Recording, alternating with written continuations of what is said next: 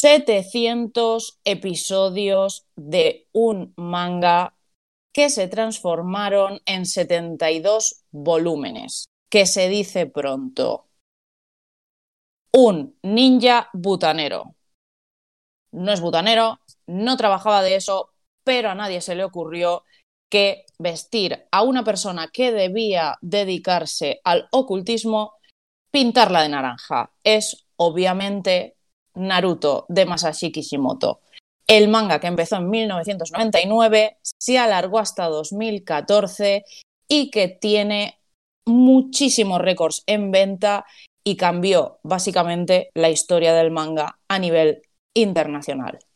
Después de su finalización en 2014, nos hemos esperado hasta ahora para reunirnos y comentar tanto el manga como el anime. ¿Hemos sido fans? Sí, mucho. ¿Tenemos mucho que criticar? También. Y nos pensamos meter en el barro hasta las cejas para comentar todo lo que hay detrás de las páginas y los episodios de una de las series más importantes del siglo XX y de la historia, creo yo. Y para eso tengo dos invitadas muy especiales. Venida desde la Villa Oculta de la Chapela, Nerea Aguirre, ¿cómo estás?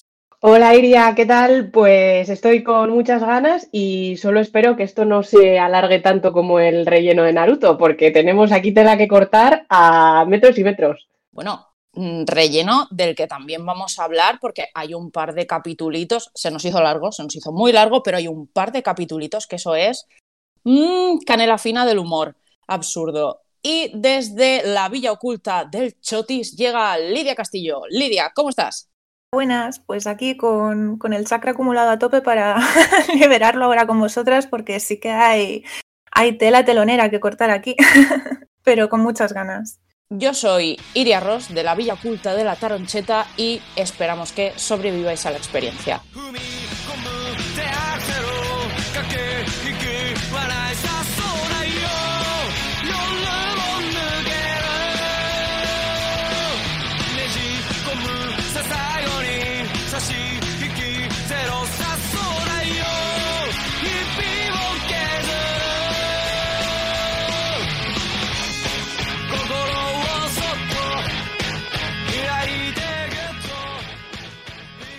Y después de retrotraernos a este Haruka Kanata, que si no sonó en todos los salones del manga desde que, se, desde que vimos ese opening, o sea, yo no he escuchado más un opening de una serie en mi vida. En los karaokes de los salones del manga, la gente se desgallitaba con esta canción. O sea, es que fue.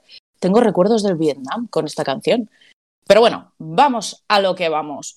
Eh, lo primero que queremos avisar a nuestros oyentes de este episodio es que hablar de Naruto y no hacer spoilers a estas alturas de la vida es ya muy complicado. Nos vamos a meter en el barro a comentar personajes, eh, vamos a comentar tramas, vamos a comentar muertes, que a ver las haylas, vamos a comentar Em, decisiones que tomó Masashi Kishimoto en el pasado y que está tomando en el presente. Y aunque no vamos a destripar Boruto, sí que haremos un par de comentarios respecto a algunos temas en específico. Y bueno, yo creo que mm, deberíamos empezar introduciendo cómo llegamos nosotros a mm, esta serie. Yo personalmente eh, me leí el primer tomo de Naruto que salió en 2002, que parece que se dice pronto, pero os quiero decir que el año que viene hará 20 años que se publicó en España el primer volumen de Naruto, que eso es fantasía absoluta. Y yo me leí el primer tomo tal cual salió porque me lo, porque me lo prestó un amigo, que en aquel momento lo editaba Glenat. Y desde aquel momento, pero enganchadísima de la vida. ¿Vosotras por dónde empezasteis? ¿Por el manga? ¿Por el anime? Lidia, ¿tú con qué te enganchaste ahí a fuego? Pues yo llegué tarde al fenómeno, creo, porque me acuerdo de que em, en mi adolescencia me llamaba la atención bastante Naruto por, básicamente por el arte de Kishimoto, me, llamaba la atención.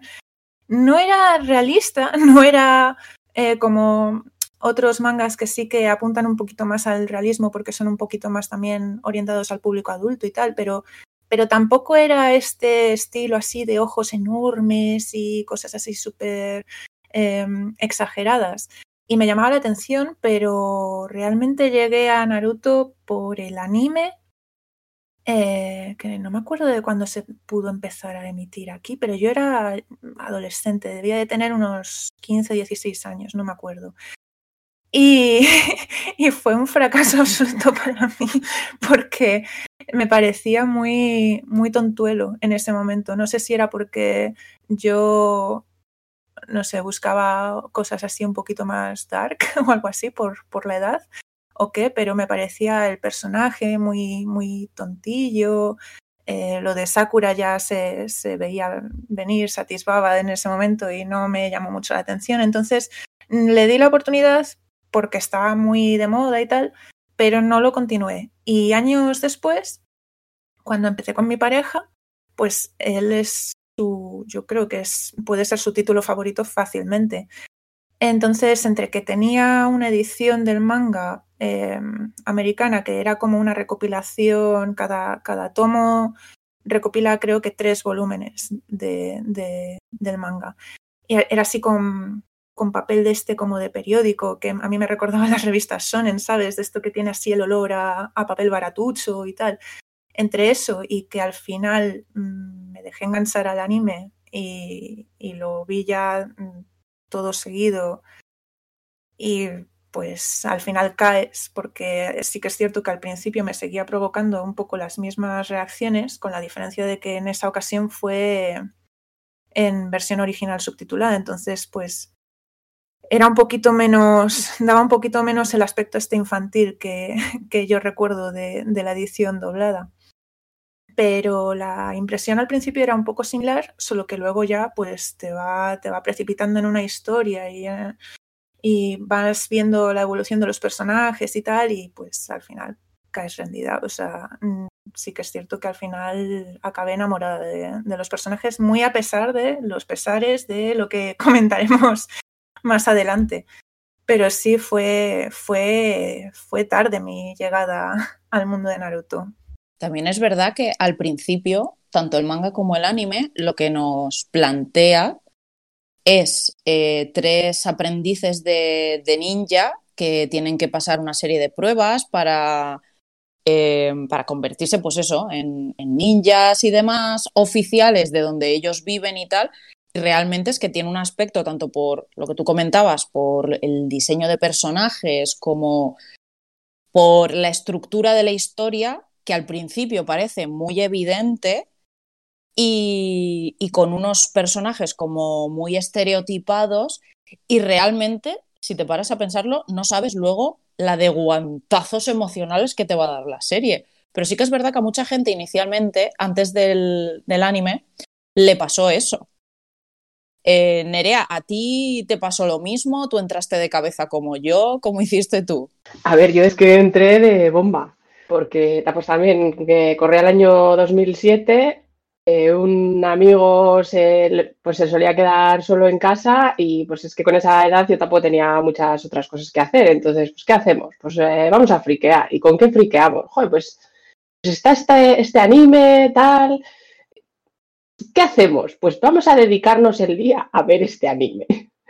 Entonces, claro, un día entero Mm, viendo sin descanso eh, capítulos de Naruto eh, que duraban, si no recuerdo mal, 20 minutos, eh, da para mucho.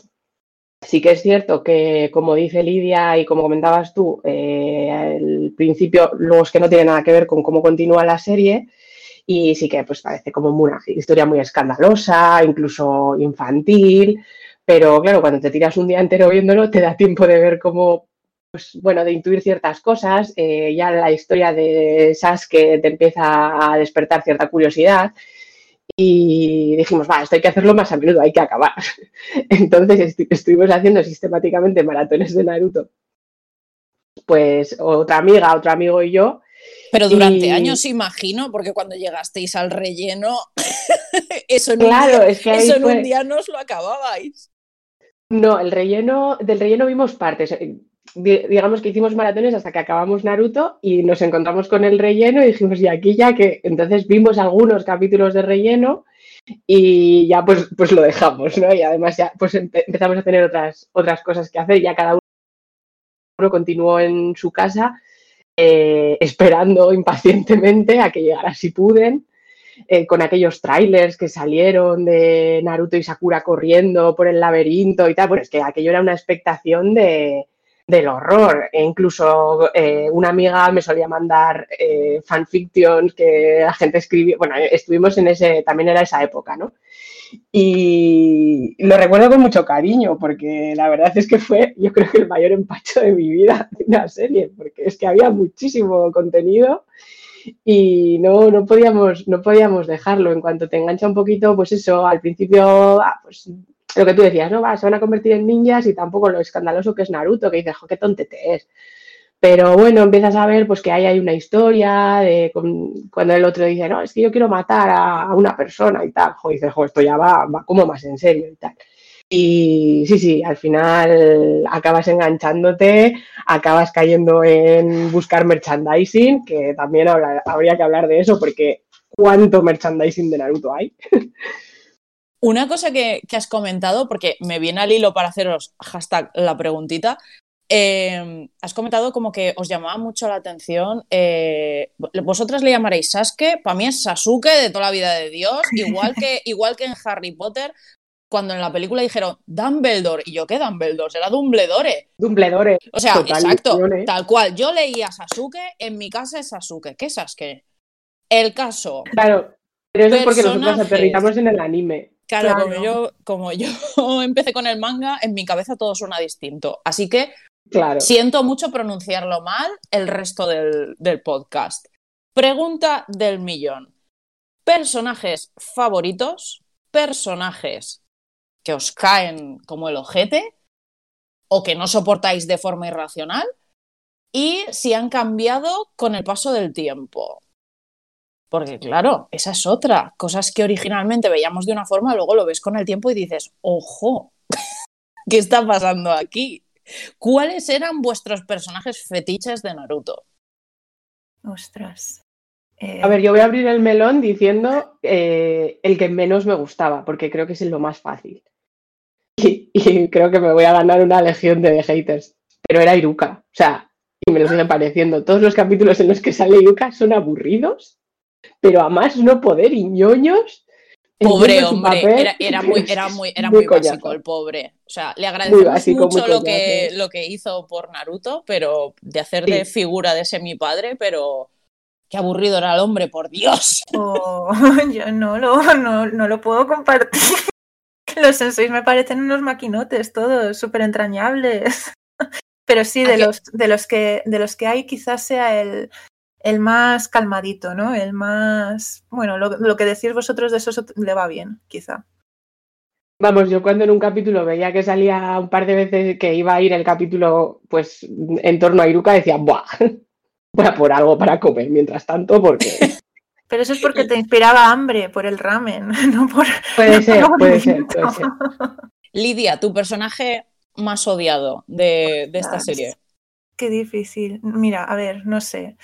Entonces, o sea, cuando empecé a verlo y no me triunfó y tal, quizá fuera Inata, porque le cogí un poco de tirria, no sé. Eh, cuando habláis de vuestra experiencia de estar ahí a tope y tal, yo tenía amigos que estaban así y yo no lo entendía porque yo decía, joder, pero sí, sí, sí es mazo de tontorrón y con el humor escatológico este, que en realidad luego solo es del primer episodio, pero bueno, y estaban algunos muy a tope con Inata, no sé por qué. Yo lo que veía era, pues, eh, pues no sé, pues una chica así un poco simplilla con el rollo este de, ¿sabes? No, no me ofrecía mucho la chica. Luego es cierto que la he apreciado de otra manera, pero también quizá porque yo he tenido la disposición para hacerlo, para verle el valor y tal, que a ver, que le dan valor. Pero bueno, como comentaremos más adelante, probablemente todo gira en torno a, pues eso, Naruto-kun. Pero sí, en el, en el, momento quizás era la que más eh, tirria le cogí. Luego, cuando volví a ver el anime, porque en el manga no me generan una reacción tan, tan fuerte, pero en el anime quizás le cogí un poco de tirria también, aunque reconozco que mola luego lo que hace y tal, a Shikamaru, porque era como cada vez que... ¿Eh? No, no, me planto. no, no, a ver, escucha, escucha. Me voy. En sus, en sus interacciones con Temari. O sea, yo entiendo que es una crítica o yo que sé, un poco, pues hacerle un poco rancio, ¿no? O, joder, a mí Temari me gustaba y cada vez que le decía, oh, es una vergüenza em, ser salvado por una chica, no sé qué, tal, todo el rollo este que me llevaba el hombre. Joder, era un poco rancio de más. Luego, él molaba. O sea, ese era el, dilema que yo tenía con él. Que él, en, su relación con, eh, con Asuma, creo que era su sensei, y con el, con, el resto de su equipo y tal, era un tío guay. Pero con Temari en concreto es que me tocaba mucho la moral cada vez que, cada vez que le hacía desplantes de esos y tal porque tenía el, mal ese de si te gusta, tírale del pelo. Claro, era lo que es, es que es eso, los que se pelean se desean. Pero. Pues mira, a mí justamente la relación de esos dos me parece eh, bastante fantasía. Ahora. Es que ellos dos precisamente son eh, los que tienen una, una relación más, eh, no sé si decir desarrollada, pero desde luego sí interesante de, de todos los emparejamientos. Claro, claro. Pero precisamente quizás sea por eso. O sea, em, yo me ponía en el lugar de Temari y con cada desplante era como, pero ¿y este tío? ¿Pero será gilipollas? Luego, luego yo le veía y decía, pues sí es que la verdad es que mola y tal, pero, pero entonces abría la boca, soltaba algún desplante y era como, pero, pero sí. Pues yo vengo a deciros que mm, mi personaje, que es que no puedo, me supera. Eh, nunca pude con él barra ellos y a día de hoy me sigue pasando lo mismo. Es que no ha variado lo más mínimo. No puedo con los Uchiha. O sea, me sobran tremendamente. Y diréis, Iria, es la mitad del manga va de él y su de, o sea, de Sasuke y su relación con Naruto. Mira, me cansan. Es que me cansan que no puedo con ellos. De verdad. O sea, señores, no están bien de lo suyo. Vayan toda la familia de la mano a un psicólogo, por favor, que nos hubiéramos ahorrado muchas lágrimas de no ser por ustedes. Cansinos, que son unos cansinos. Sasuke, Chocho, céntrate. Céntrate, porque es que no das una, amigo. No, das una. Y acaba de pasar un helicóptero, no sé si se ha oído, pero vamos, el helicóptero me apoya. No puedo con los Uchiha. No puedo, no puedo, me supera. No podía entonces y no puedo ahora. Y sé que el manga sin ellos no tendría sentido, pero yo soy así de, loca de lo mío. y luego. Yo estoy de acuerdo contigo, Lidia, eh, Iria, en que. A ver, claro, yo empecé a ver Naruto cuando era adolescente, entonces el rollo chico duro que se gasta Sasuke, como le gusta a Sakura y Aino, pues también te hace como gracia, ¿no? Pero es que luego el tío es el no por el no, o sea, es el me voy a hacer el guay, ¿sabes? Es el de pues fumo para hacerme el chulo. Entonces acabas de ejemplo. Es totalmente eso. No, tú, hijo, tú di que no, porque no. Pero ¿por qué no quieres volver a la villadera? Porque no quiero. Ya está, porque me quiero vengar. ¿Pero de qué? Si no, de da igual, me quiero vengar. ¿Y no, ¿Y no quieres que sea tu amigo aunque te quieras vengar? No, no quiero. No, es el no por el no. Es un chulo y un pesa. Mm, el resto de Uchijas los salvo. Yo no, porque por culpa de ellos salió Sasuke. Ahora Lidia es cuando dice, hombre, mi personaje favorito es Sasuke. no, no, pero no le tengo la tirria que vosotras. Está claro que mis tirrias van por, otro, por otros derroteros. Pero, oye, que se está confirmando que Sasuke es un incomprendido total redondo, ¿eh? O sea, le estáis dando la razón a lo que es su, su esencia como personaje de, ah, nadie me. No, ver, si como personaje está muy bien escrito, pero que vamos, que dos guantas bien das desde el principio se merecía, pero vamos, pero desde el principio. También es verdad que mi tipo de personajes favoritos, o sea, tiremos por esos derroteros, eh, mi personaje favorito del mundo mundial de Naruto es Kakashi, sin lugar a dudas. O sea, le pongo una alfombra roja y un piso en la moraleja si es necesario. O sea, me encanta, me encantaba de joven, me encanta ahora y tienen 20.000 fallos, pero me da igual, me parece todo bien. Todo lo que hace me parece bien. Que dices que se va a tirar por un puente, que se tire lo que necesite. Y de las Kunoichi, Temari. O sea, Temari for president, ya, que les pegue un abanicazo a todos y se los quite a todos de en medio. Ella, reina diva colosa. Me encanta. ¿Ves? Esto es lo que le faltó a Sasuke, el abanicazo de. Exacto. No sé, no sé por qué personajes tirabais vosotras más cuando veíais, leíais. Yo era mucho también de, de, Kakashi. De hecho, el capítulo de relleno del que luego podremos hablar más largo y tendido, en el que se dedican a, intentar ver la cara completa de Kakashi, me, pareció, creo que me lo he visto como cinco veces, porque me encantaba. Y yo estaba deseando, igual que ellos, verle la cara a Kakashi, porque no sé, tenía un morbo raro de anime, no sé, no sé. Y luego con el tiempo eh, me ha gustado mucho también Hiraya, porque tiene, al final hay unos personajes en Naruto que tienen como cierta oscuridad, cierto, ya sin ser oscuridad, pues como Kakashi y Shikamaru, cierto pasotismo o así, y Jiraiya es pues un Naruto crecido. y, además que controla. Entonces eh, me gustó mucho Jiraiya, me gustó mucho verle pelear, me gustó mucho su última pelea y, y era de... Eh, yo diría que es mi favorito. Ojo, qué difícil. Em, a mí es que también me gustan mucho tanto Kakashi como Jiraiya en, en sentidos totalmente opuestos.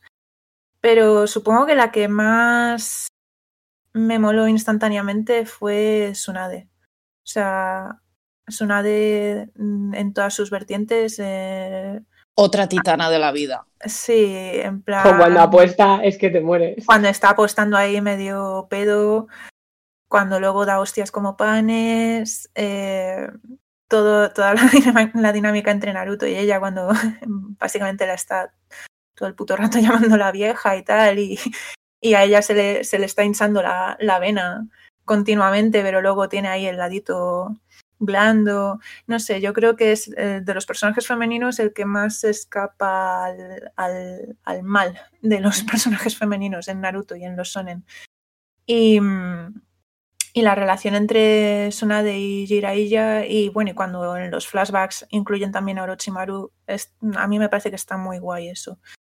Mm, tienen dinámicas muy, muy curiosas. Jiraiya parecía al principio que iba a ser eh, pues como decís vosotras, un Naruto adulto, pues en el sentido tontuelo, ¿no? En el sentido de estar así un poco haciendo el tonto y tal, pero pero es que es imposible que no te guste con, la teatralidad que tiene, tanto en las presentaciones como luego en las luchas. Es, muy guay todo ese aspecto de, Naruto y los ninjas, la generación anterior de, los eh, legendarios y tal. Es, me gustaría que hubiera tenido más tiempo en el anime y en el, y en el manga. La verdad es que no recuerdo si hay eh, si, lo, si se extienden más en ello o si luego hay eh, pues novelas de estas que han ido sacando y tal, pero, pero creo que sería un buen material para, para extender un poco la, la, historia de Naruto.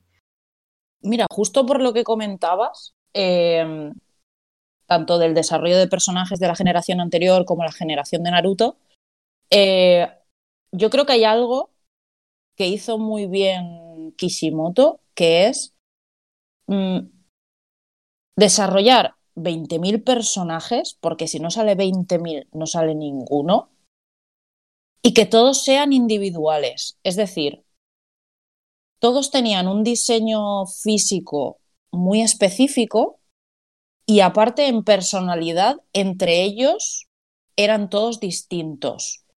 Aunque a las chicas del manga, chicas barra mujeres, todas tuvieran una subtrama que era muy igual entre ellas, incluso teniendo eso en cuenta, eh, todos los personajes eran como muy identificables. Todo el mundo podía tener un personaje favorito. Tanto dentro de los protagonistas como dentro de los antagonistas había para todo Cristo personajes favoritos. Y claro, eso también fue una de las razones por las que funcionó tan bien tanto el manga como el anime. Claro, una cosa que hemos comentado así un poco por encima, que hace que todo funcione, es la relación entre personajes, que empieza siendo relaciones entre grupos de tres por los exámenes, como luego las batallas, que por cierto, Kishimoto no se corta nada en cargarse personajes a la mínima de cambio, porque os recuerdo que el primer ejercicio que hacen con Kakashi, al principio del todo, cuando todavía son niños pequeños, porque tienen en los primeros ejercicios que tienen 13 años, una cosa así. Sí, el de los cascabeles. El sí. Sí, yo creo que hay 13 años tienen 12, 13 años y luego la primera vez que salen de Konoha, que se van a, a, su primer encargo fuera de la villa con Kakashi, es la batalla con Zabuza, y Haku. ¿Haku se llamaba? Haku. Y, y eh, a tope Kishimoto, eh, que son niños que están practicando, vamos a cargarnos a dos personajes delante de ellos. Venga, arriba con el trauma. Y es como de, pero ¿qué está pasando? O sea, si esto empieza así, ¿hasta dónde va a llegar Kishimoto? Entonces lo que me parece súper mm, fantasía es la, la red de relaciones que hace no solo entre personajes dentro de la generación de Naruto, sino de la generación anterior con ellos, que es lo que estabas comentando tú, Lidia. Entonces, eh, ¿qué relaciones os llamaron a vosotras más la atención? Porque la más obvia es la de Naruto y Sasuke. O sea, eso fue un tira y afloja durante años que no es ni medio normal. No sé, probablemente eh, las primeras relaciones, que es lo que dices tú, de los, de los grupos que se forman en los exámenes y tal, eh, no llaman, al, menos a mí, no me llamaron tanto la atención en la primera parte de la historia, pero como luego la última parte de la historia mm, tira mucho de recuerdos, tira mucho de, de, cosas venidas del principio, eh, se hace todo muy satisfactorio. Incluso esas relaciones que parecían pues eh, bastante basicotas, además los grupos parecen que, que todos conservan la misma la misma dinámica, digamos, la misma proporción en los ingredientes, ¿no? Y no solo en los, en los grupos que nos presentan en ese momento, sino que luego cuando echan la vista atrás y te muestran el, el grupo, por ejemplo, al que perteneció Kakashi con Rini y Obito, o, o el de los padres de. Bueno, el de los padres de Naruto, no sé si salen los grupos, pero bueno, hablan un poco de la experiencia y tal. O el de Orochimaru y Tsunade y, y Jiraiya, todos mantienen un poco esa, esa proporción de, de qué representa cada personaje dentro del grupo. Y lo que digo, al principio parecía un poco basicote mm, o quizás reiterativo si los comparabas los unos con los otros, pero cuando llegas al final de la historia, las relaciones que se han desarrollado entre los miembros de esos grupos y entre los grupos resultan súper satisfactorias, muy, muy agradecidas, eh, te involucras con ellos. Luego las relaciones incluso también, quizá por lo que dices tú de que es muy fácil que cualquiera de los personajes sea el favorito de alguien, eh, son todos tan carismáticos que también los villanos, los miembros de Akatsuki, por ejemplo, o bueno, esa primera batalla que habéis mencionado, eh, a base de los eh, flashbacks, digamos, en los que te, te, presentan la historia de cada uno, casi era habitual que cada vez que se cargaban a un villano, lo siguiente o, lo inmediatamente anterior a que, a que cayera era que te hubieran hecho sentir súper mal al respecto. O sea, que, que te hubieran hecho sentir eh, lástima o compasión o algo por el, por el villano porque desarrollaban mucho eh, lo que era mm, lo que les había llevado a ese punto y las relaciones entre, entre, entre los miembros de, esos grupos. Así que no sé, no sé, no sé si he elegido ya la favorita o me he liado, Pero, pero, si tuviera que elegir una favorita, quizá volvería a, la de Jiraiya y Tsunade o, o a la de Kakashi y Yobito. A mí me gusta mucho, más que personajes uno a uno, la relación que tiene el grupo Kakashi entre ellos. O sea, me parece muy pedante la relación Sakura-Sasuke, me parece muy pedante la relación Naruto-Sasuke, pero la relación que forjan, esa foto ¿no? que, hemos visto muchas veces que tiene Naruto en su cuarto con el Día de los Cascabeles, precisamente, me parece que es. Eh, esa relación me parece muy bonita y me parece que además se replica eh, de una forma muy chula, porque respeta los, las personalidades de cada persona, de cada personaje, perdón, en el resto de grupos. Eh, en el grupo de Guy, en el grupo, o sea, creo que todos los grupos dentro de ellos tienen una relación muy chula y el que más me gusta es el de, el de Kakashi.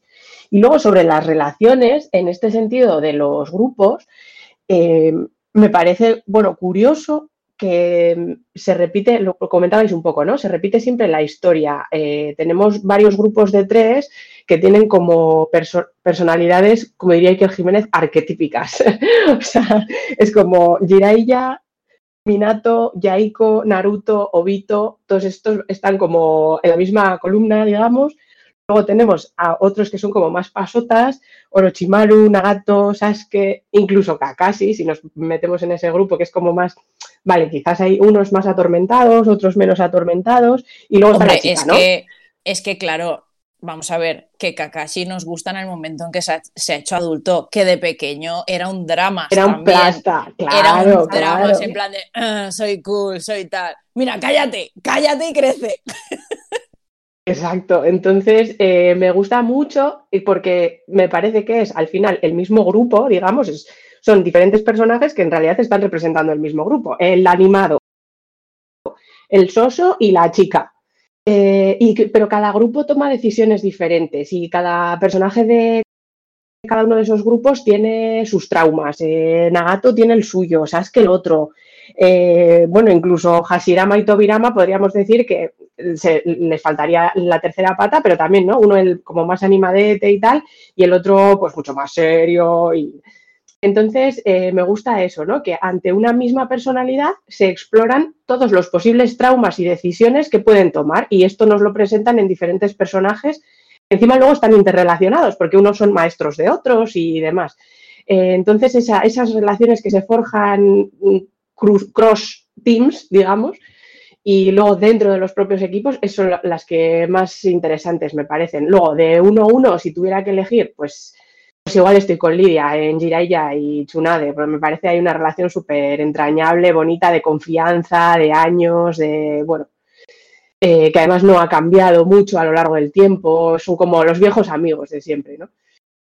A mí algo que me da mucha, mucha rabia de, del tema relaciones entre personajes es que, aprovechando que el Pisuerga pasa por Valladolid, Kishimoto se marca personajes eh, femeninos ultra potentes, súper poderosas ellas, divas, reinas de la vida, que sin embargo luego el 90% de ellas están en unas relaciones tóxicas, absurdas, que dices, pero vamos a ver, ¿cómo puedes irte a la guerra y volver llena de sangre de arriba abajo sin despeinarte?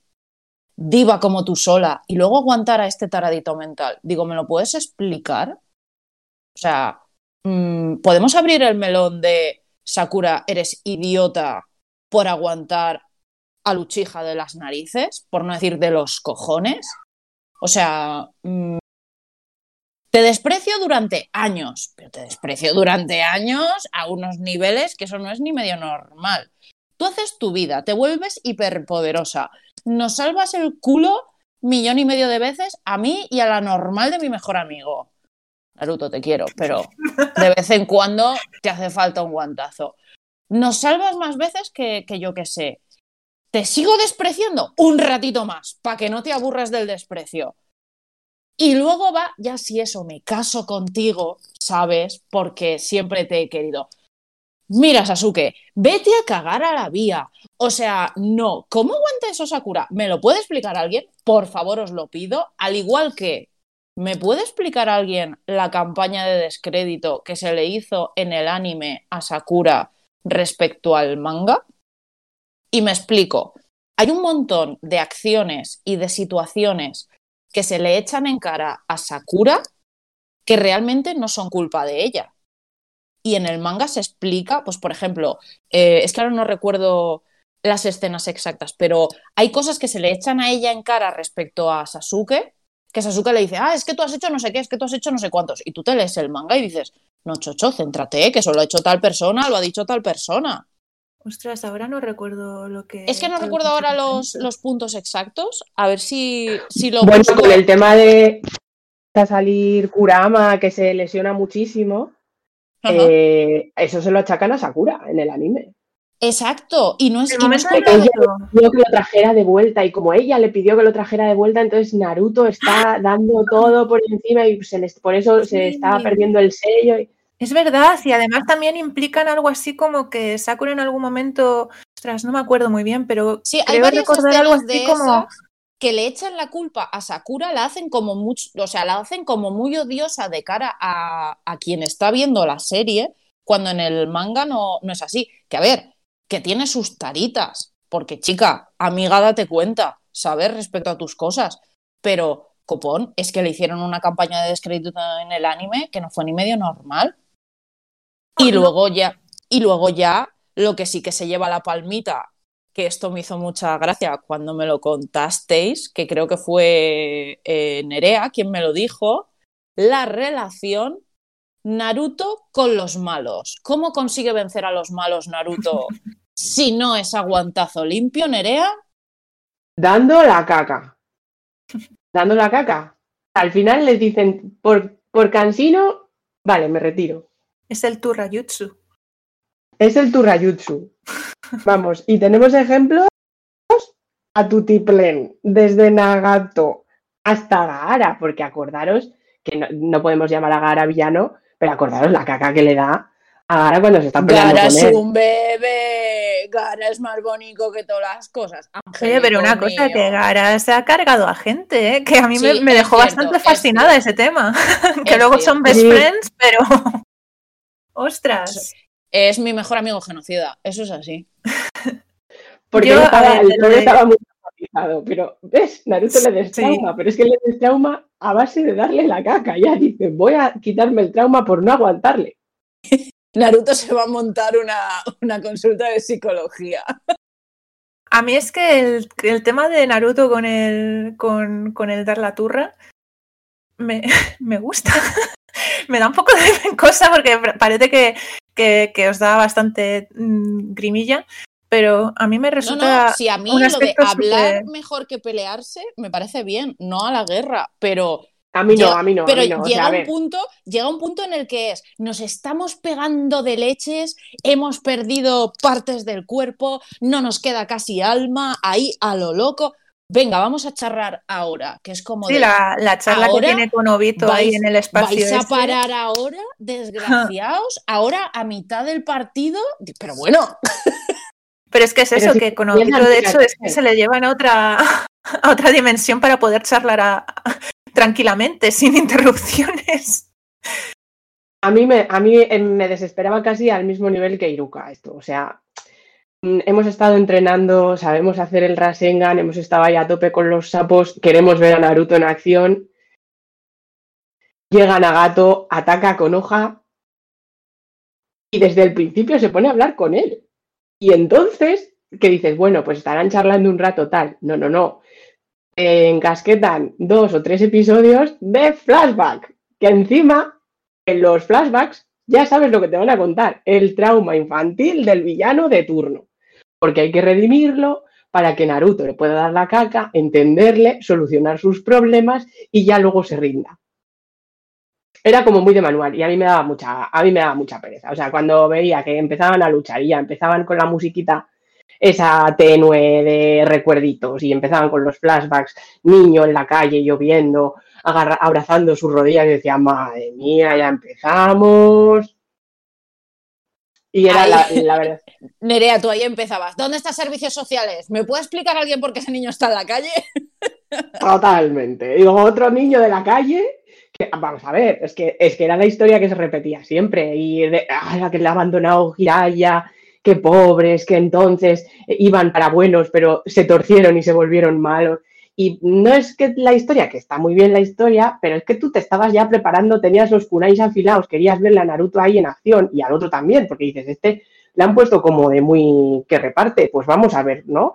Lo que comentábamos de las batallas espectaculares, que sí que es verdad que cuando se meten en harina lo hacen muy bien, pero mm, de vez en cuando te metían estos impases que para mí era un corte de rollo, pero total.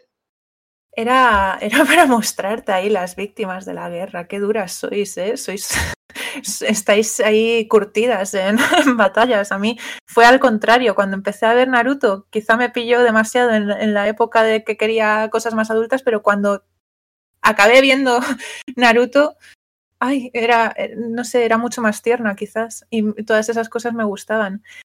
Pero quizás el, el ejemplo más... Eh, para mí al menos mítico de, de Naruto con su, con su poder de dar la chapa, es con Kurama. Con Kurama me pareció bestial cuando, cuando le dice que, que, que, le va a liberar a él también de su odio.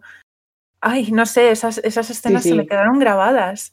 Fue, es su obra definitiva, fue, lo de Kurama. Sí, fue cuando. Es que son años, ¿eh? Son años que se tira dándole sí. la cara al pobre. A mí, al pobre. También os, también os, también os digo. Tiene síndrome de Estocolmo, Kurama. Claro, también os digo que Kurama, gran personaje, mejor, mejor espíritu, eh, no tenía escapatoria el pobre. Porque el, el, resto de personajes, si les daban mucho la turra, podían coger y pirarse, pero Kurama estaba ahí sí o sí. Te digo yo que tenía síndrome de Estocolmo, el pobre. que, mira, mira que comentábamos Kurama, antes eh. lo de las relaciones. Pues igual a mí la relación que más me gusta no, no se me ha ocurrido antes. Igual es la de Kurama con Naruto. Sí, yo ahora lo Yo estaba tampoco lo he pensado. también. Además es que es el momento en el que Naruto empezó a gustarme más como personaje, porque nunca, nunca he sido muy de, personajes principales, porque son siempre como muy... No, no son perfectos, porque no les pueden hacer perfectos, pero son siempre como muy majetes, muy tal. Y fue en este punto en el que me convenció lo majete que era, de decir, ostras, eh, que puede que, que, le venda ahí a, Kurama el, camino hacia la luz. Me pareció muy guay. Y luego, aparte, leyendo eh, de, las relaciones, digamos, entre Naruto, los argumentos de Naruto con la mitología y el folclore japonés, es que es un tema que bebe muchísimo del folclore japonés.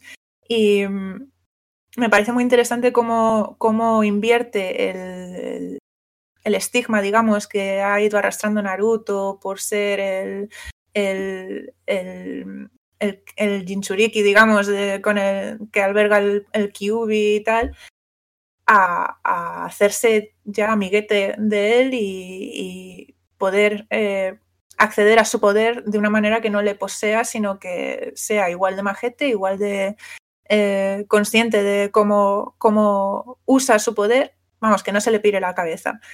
Y ser, pues eso, el Naruto superpoderoso de la vida. Me pareció un, un momento chapa bastante, bastante guay en, en, cuanto a la escena de él así en, encima del hocico, mirándole así a los ojos, diciéndole, también te voy a curar a ti, o lo que le dijera, vamos.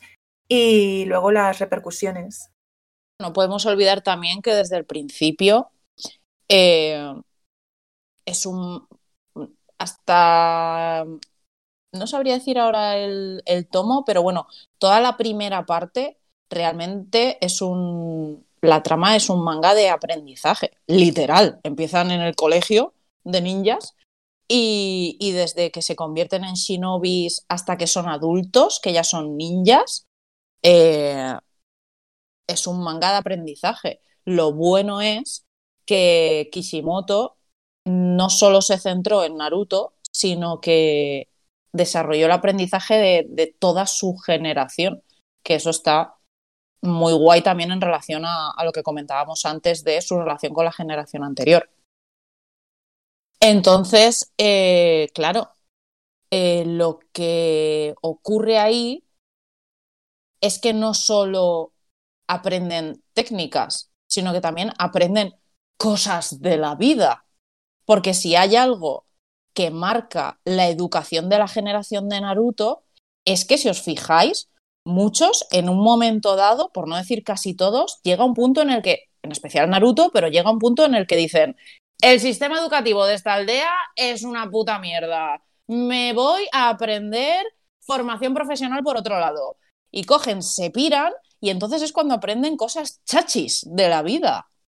Y eso también está muy bien, porque ya no es solo que te enseñen eh, el crecimiento personal como, como ninjas, sino el, o sea, el crecimiento como ninjas, sino también su crecimiento personal. Y eso es lo que hicieron muy reales y muy cercanos los personajes de Naruto. Porque realmente, si nos paramos a pensar, es lo que yo comentaba al principio del todo, ¿a quién se le ocurre vestir a un ninja de naranja fosforescente? Que esa es otra, los modelitos, amigas, que nos parecen los modelitos. Naruto, ¿no había otro color, amigo? ¿No había otro? Un poquito más sencillito, que se le veía venir. Bueno, pero Iria, es que las chicas van en tacones.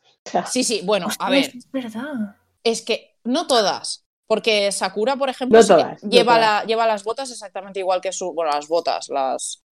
Las sandalias. O sea, ¿por qué iban con los deditos fuera? ¿Me lo puede explicar alguien? Porque son ninjas. Ya bueno, Que pero... cuando corres con los brazos ninja. hacia atrás te puedes permitir ese tipo de cosas. Exacto, o sea, Es aerodinámico. correr de forma aerodinámica para entrar en el área 51, para que luego digan que este cómic no ha marcado un antes y un después, quiero deciros. Pero, pero sí, sí, o sea, la relación entre personajes y el diseño de personajes, de vestuario y demás, ojo, cuidado, amigas, que abrimos la pasarela de la colección Ninjitsu 2021. O sea, ojo, cuidado, ojo, cuidado. Eran muy guays. Sí, porque se metían con, con el atuendo de Lee y Guy, que la verdad es que también tiene su cosa, pero por lo menos es verde. Claro, es De- verde y viven en un bosque. Quiero decirte, igual se esconden mejor que vosotros. Es más, igual se sientan, parecen una seta y no les ven. ¿Sabes lo que te quiero decir? O sea, pero. mm, y todavía dentro de lo que cabe, eliminando a Naruto del grupo, eh, tanto Sasuke, Sakura, tira que te va, como Iba y tal. Pero ojo, cuidado a la sutileza de Temari y su abanico. ¿Qué dices? Chica, sutil, ¿eh? Sutil. Si no, luego el otro, eh, ¿cómo se llama? Kankuro, el de la arena, Sí, el que llevaba las marionetas. La sutileza de llevar una marioneta gigante enroscada en vendas. En ese país no ganaban para vendas, vendas para todo. Bueno, pero es que los artículos voluminosos yo creo que son eh, complemento estrella de los ninjas, porque ahí tienes a Gara con el calabazón que lleva a la espalda. Eso estaba lleno de orujo, a mí no me engañan. No sé si es una gaita, una calabaza, no, no está muy claro. Es una calabaza, es una calabaza. Y bueno, las espaditas de los espadachines de la niebla también no las había más pequeñas. Es la exageración por la exageración. Ah, bueno, Y luego las sandalias de Jiraiya. A ver, ¿cómo se puede pelear y con los esas sandalias? y los pergaminos que se gastaban para las ranas, ¿qué tal? Que la, ¿Dónde rana, los llevaban esos que la pergaminos? rana mide tres metros, mi pergamino tres metros y medio, que no se diga. Y que hay que firmar con tres litros de sangre a fuego con el tema. Y a ella es que era esclavo de las apariencias, ¿eh? porque vamos, dices las sandalias, pero en general, o sea, el pelucón este que me llevaba y es que en general todo era mm, a lo grande o, o vete a casa. Pero contribuye todo a, al diseño este tan... Es que es muy llamativo realmente lo de los hermanos de... ¿Qué es? De la Villa de la, Are- de la Arena, ¿no? Gara, Temari y Kankuro son de la Villa de la Arena. Sí, sí, Pues- sí, de la arena. Les debe de ir en la sangre, porque vamos, o sea, Temari también con el, el abanico ahí a la espalda, pues bueno, pues será, será ligero, supongo. Pero, pero es que eran tan guays, eran diseños tan, tan vistosos, tan... Luego te presentaban alguno como, como el de los bichos, el Shino, O, o Shikamaru también va vestido bastante normal, va vestido bastante como los ninjas genéricos de, Es, de la es el único que va con el uniforme. Es que son más uni- van mejor uniformados los Akatsuki que los propios ninjas. Que es como de, por favor, organización. que también los Akatsuki lo tienen. Otro uniforme que tampoco es nada afortunado. Eso es, la batabanda, eso es. Ah, sí, yo también voy, voy uniformada, no te jode. Pero, pero vamos, que, que sí, que son diseños bastante esperpénticos. Y fantásticos va- todos, ¿eh? Fantásticos va- todos. Sí. No sé, la sutileza, pues, pues para otros. A ver, para sutileza, y ya no, no corto más trajes, ¿eh? Pero la sutileza, la sutileza madre de todas es la pedazo de cuerda que lleva la cintura Sasuke al principio de Shippuden. Es, Sí, es como la de Orochimaru. A ¿no? ver, ¿eso qué es? Una maroma de un barco. ¿De dónde se ha sacado esa cuerda? es verdad, iba con una cuerdica. Como Y si con no- todo el escote al aire. ¿Qué, qué, qué, qué Mira, mira, mira, mira. Escote, escote el de Tsunade. Escote el de- Pero hombre, Tsunade tenía cosas para enseñar. Ya, ya, Ya, pero quiero decirte, Sasuke o sea, no. hola, soy una ninja. Vale, sí, pero es que nos has matado a todos, ya simplemente mirándote no hay forma de despegar los ojos de ahí y a la que te quieres dar cuenta te ha cruzado la cara y te ha matado. Claro, culpa tuya. Qué exageración, por favor, era fantástica. Qué Pues a mí- nivelazo. Los, los diseños estos de, de Sasuke que comentáis o de Orochimaru, de todos esos personajes, me parecían súper bonitos de ver. No sé si prácticos, pero bonitos de ver. Eran como muy, muy kabuki, no sé, muy... Sí, tal cual. Se prestaban mucho a, a escenas así como muy bonitas, muy artísticas. En los, en los artbooks de, de Kishimoto, madre mía, cuando, se, cuando tira por esa, por esa senda y hace ilustraciones así eh, pues por ejemplo Naruto y Sasuke siempre van con, con los eh, con los dioses eh, del Shinto por detrás y hay ilustraciones muy espectaculares, muy de, enmarcarlas. Todos esos diseños me parecían súper bonitos. Creo que Naruto al final una de sus trans transformaciones también tiraba un poquito por esa senda y, y me encantaba. Era, era un diseño muy, muy tradicional, no sé, muy, muy artístico. Bueno, y siguiendo con, con todo el tema de los trajes, los diseños y demás, algo que a mí personalmente me gustaba mucho eh, en la obra de Kishimoto es la inclusión de eh, artes tradicionales japoneses eh, en, los diseños de personaje. Por ejemplo, eh, el primer duelo del que hemos hablado antes, que es el de Zabuza y Haku, Haku llevaba una máscara eh, que le tapaba eh, la cara en casi todo momento y esa máscara en su momento ya llevaba un diseño bastante cercano al, al kabuki y ese tipo de teatro y por ejemplo luego más adelante cuando sale Kankuro que es el personaje que, eh, que iba con las marionetas y demás además del arte de las marionetas llevado obviamente a un extremo en el que es capaz de utilizarlas como arma, también iba, llevaba la, la, cara pintada. Que hay algo que está muy relacionado con todas esas artes, que es todo el tema de la mitología. O sea, decir que hay mitología japonesa en Naruto es decir una obviedad grande como un edificio. Eh, pero de esa mitología mmm, yo creo que vosotras controláis una miajita más que yo. Lo sé porque me lo habéis dicho y me habéis estado explicando cosas que me parecen súper interesantes. Yo conocía el zorro de nueve colas, pero vosotras tenéis más información, ¿verdad?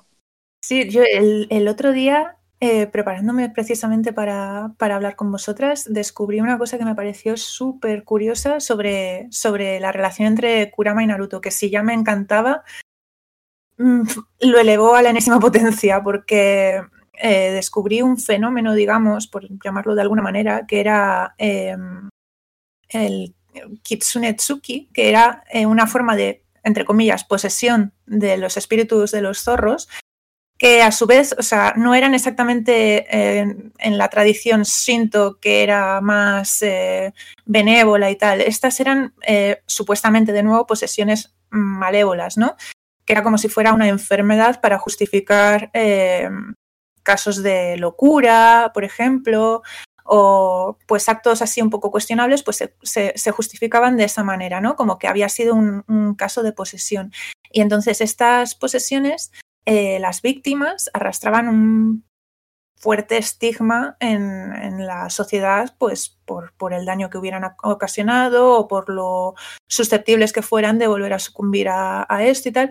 Entonces, obviamente, eh, el, arco, digamos, de, del personaje de Naruto, de su infancia en la que él, todo, toda la villa le, le da la espalda y la relación que tiene con, con Kurama, que es básicamente eh, el odio encarnado, ¿no? Es el riesgo en todo momento a sucumbir a su poder y perder la cabeza y el control de sí mismo. Bebe directamente de esto. O sea, no hay sutileza posible. Lo que pasa es que me parece curioso que en el caso de, lo que hace Kishimoto, al final, al crear ese nexo entre Naruto y, Kurama y que pueda acceder al, poder de, al chakra de las nueve colas y tal, vuelve a recuperar un poco la, percepción del zorro como espíritu más benigno que maligno de la tradición Shinto.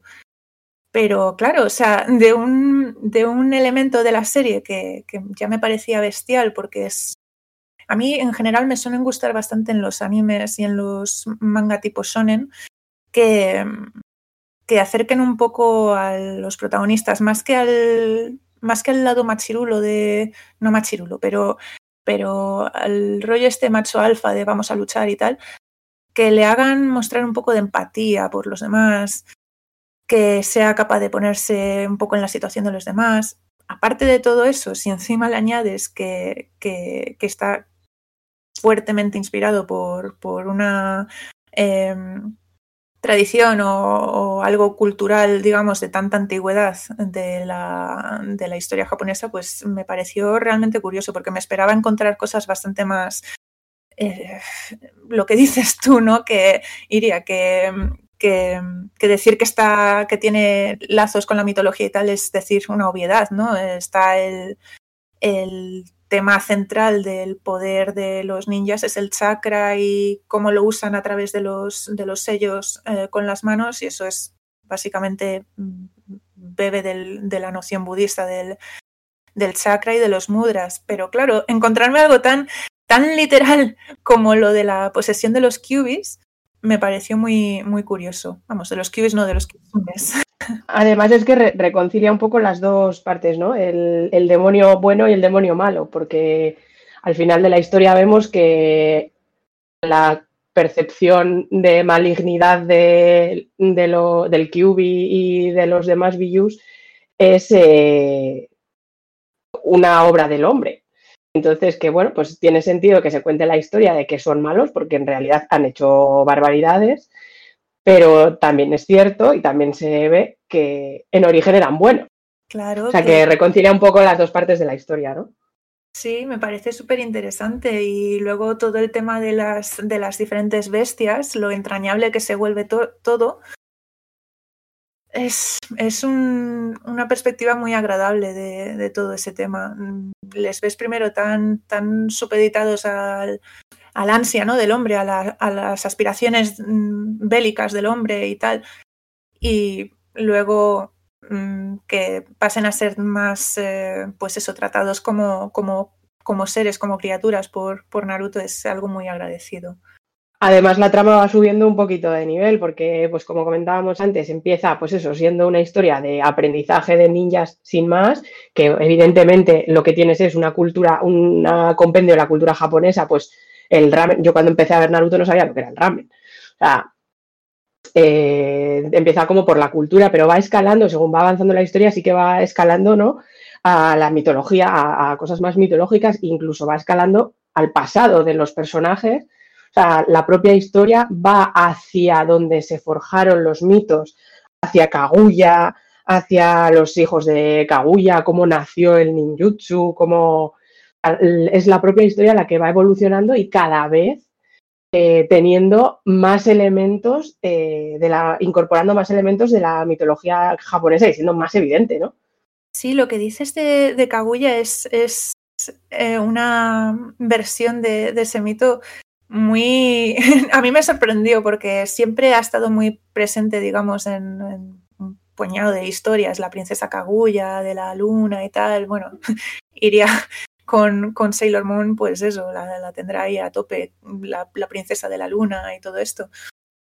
Pero aquí es totalmente eh, casi elemental, ¿no? Eh, el, la manera en la que introducen también el, el, concepto este de, el árbol de la vida budista o, los árboles demoníacos del, del folclore japonés que se alimentan de la sangre de las, de los eh, campos de batalla, todo eso para darle más y más y más poder. Eh, y luego que su relación con la luna sea básicamente que está capturada ahí. Es una versión bastante interesante en cuanto a que no la hace eh, como cabría quizás esperar la, princesa, así como eh, frágil o eh, no sé, una visión más eh, evocadora de, de, la historia, sino que es pues salvaje y que acaba también generando un poco mm, a través de lo de, pues eso, de que sea la madre de Hagoromo y de, y de Hamura, eh, toda la, eh, por así decirlo, la genealogía de, de, de los clanes de, de, la, de la villa de la hoja oculta, vamos. Y, mm, es, es, es, una cosa muy enrevesada, pero que a la vez está muy bien integrada en la, en la trama de Naruto.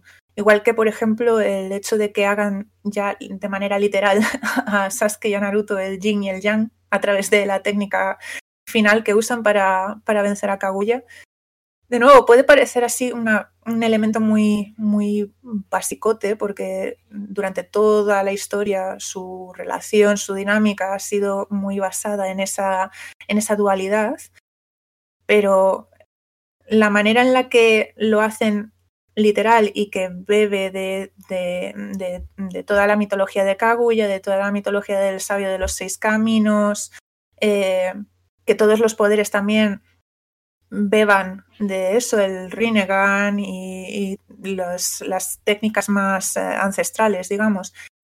Y, y las reencarnaciones, ¿no? Las reencarnaciones eso, de, sí. De, los hermanos continuas, desde Madara, con Hashirama, Naruto, Sasuke. Sí, que todos sean Asura, Indra. Eh, reversiones o, o, pues eso, reencarnaciones literalmente al menos espirituales, de, de Asura e Indra. Sí, es, es, muy literal quizás, pero muy bien integrado en la historia. Hombre, a tal punto está bien integrado que um, en todo Occidente hemos entendido Naruto. Es decir, una obra que está tan imbuida de una de una mitología, de una historia que en teoría para nosotros debería ser completamente ajeno y que en muchos casos es ajeno y mucha gente ni siquiera ha reparado en ello, Kishimoto hace accesible para un público internacional, aunque él no estuviera pensando en el público internacional, pero su narrativa es tan buena que hemos podido entenderlo todos a la perfección, sin ningún tipo de problema. Yo, por ejemplo, la primera vez que me leí Naruto, eh, el zorro de nueve colas me sonaba, porque sí que me sonaban las mitologías de los kitsunes, ¿no? De los zorros que, que engañan, que normalmente eh, engañan y hacen travesuras y, todo este rollo. Entonces, claro, con el tiempo, cuando lo volví a leer, de lo que me di cuenta es que los ninjas, históricamente, a lo que se dedicaban eran a ser maestros del engaño estaban preparados para ello. Entonces, claro, Naruto es como que simboliza el personaje de Naruto de, en, dentro de unos límites, pero la versión ultra perfeccionada de lo que suponía históricamente ser un ninja. Entre otras cosas, porque él era el recipiente de Kurama. Entonces, claro, o sea, eso es fantasía. Y luego el hecho de que todas las, las historias que estáis comentando no las conozcas, pero las entiendas a través de Naruto, eso es porque Kishimoto ha hecho algo muy bien. Sí, y además va llevándolo como de menos a más, ¿verdad? Porque comienza con, cosas, pues eso, sencillas, como, como lo del chakra o, lo de Kurama, te va metiendo esos conceptos, pero para cuando te quieres dar cuenta, llegas a un punto en el que, eh, por ejemplo, si ves ilustraciones eh, de Kishimoto de Sasuke y Naruto, básicamente mm, es que creo que de hecho las hay literalmente con los, con los dioses Raijin y Fujin, que son los dioses del rayo y el viento, por detrás, como si fueran ellos las, las encarnaciones, digamos, de esos dioses eh, Shinto. Eh, que no, te, que no te parezca algo meramente ornamental, sino que seas capaz de reconocer, pues eso, eh, las dinámicas que hay entre ellos, que además estos dioses Mm, no sé cómo los, no sé si los elegiría por, por lo accesibles que serían a, no creo que a nosotros, porque no creo que, como dices tú, que creara eh, sus historias pensando en el público internacional, pero desde luego fue mm, muy agraciado porque son los dioses con los que más podemos estar familiarizados porque están guardan las entradas de los templos, entonces siempre hemos visto las representaciones estas de las estatuas y tal, y los, los introduce ahí de manera que no te raya, no te parece forzado, pero tampoco te parece algo meramente decorativo.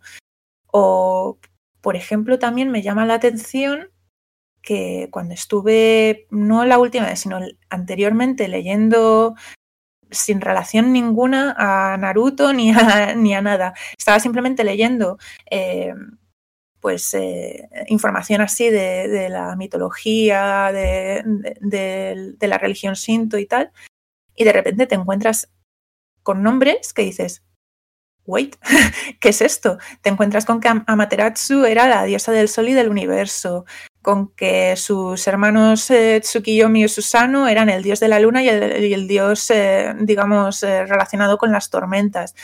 Claro, y además es que eso está, perdona que te interrumpa, Lidia, está súper bien traído, porque Amaterasu, en la técnica de Amaterasu, es un fuego que lo quema todo, lo arrasa todo, precisamente como si fuera el, el, fuego del sol, ¿no? Y el Tsukuyomi, pues es que precisamente es el dios de la luna y precisamente es el jutsu que quiere, acordémonos, acordémonos lanzar Kaguya para hipnotizar a todo el mundo eh, gracias a, reflejar el Sharingan en la luna. claro.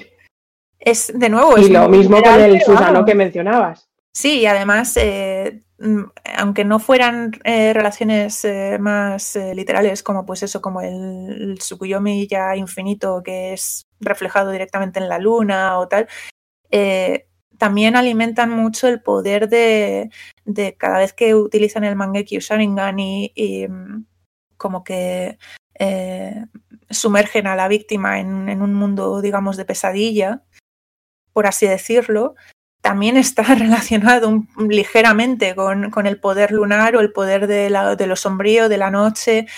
Quiero decir que que, hay varios niveles de, inspiración, hay varios niveles y unos son más literales quizás, más obvios, pero otros también los lleva un poco a su terreno.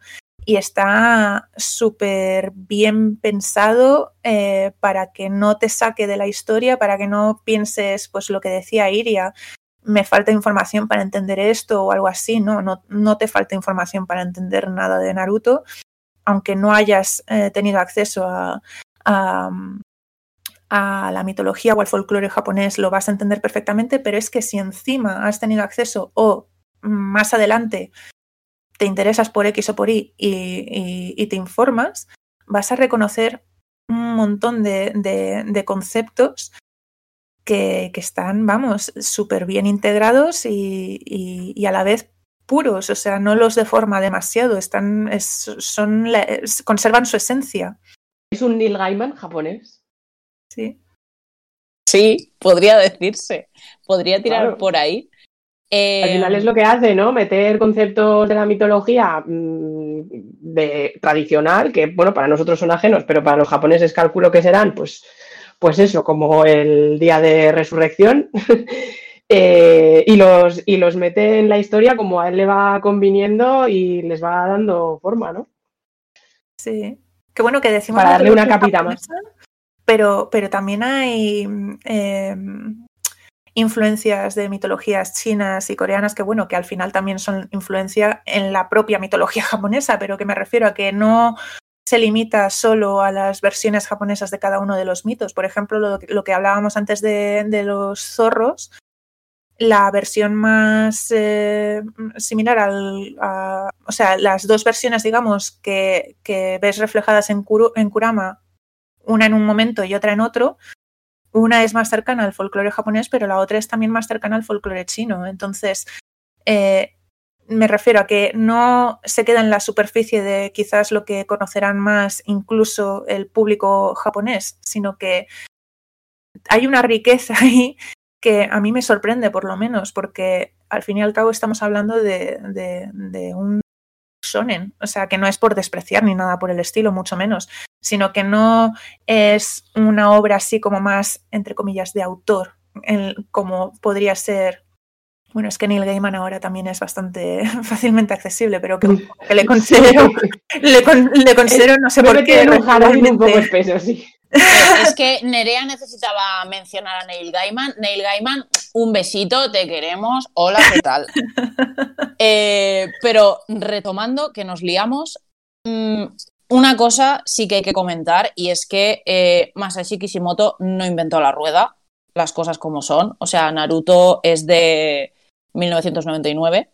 Y en 1990, eh, Yoshihiro Togashi, eh, en Yu Yu Hakusho, en el manga de Yu Yu Hakusho, ya utilizaba muchos de estos temas. Es más, hay un personaje que se llama Kurama, que es pelirrojo y cuando se transforma y usa su poder, se convierte en un kitsune blanco y eh, lo acusan de, de engañar a la gente, de ser un un demonio, bla, bla, bla. Es decir, que para algo que a nosotros nos resulta súper llamativo, mm, realmente Kishimoto no inventó la rueda. Ahora, la hizo rodar como nadie. Eso sí.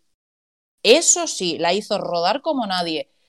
Es lo bueno, que nos lo hizo accesible a los, a los occidentales, que claro, en su momento nos pilló como un camión en la M30, o sea, es que fue una cosa por demás. Es alucinante llamativo que, en eh, la cultura popular, digamos, eh, japonesa y en, pues eso, en, el manga, en el anime, en los videojuegos también, tengan tanta facilidad para integrar eh, elementos mitológicos o casi religiosos, bueno, sin el casi.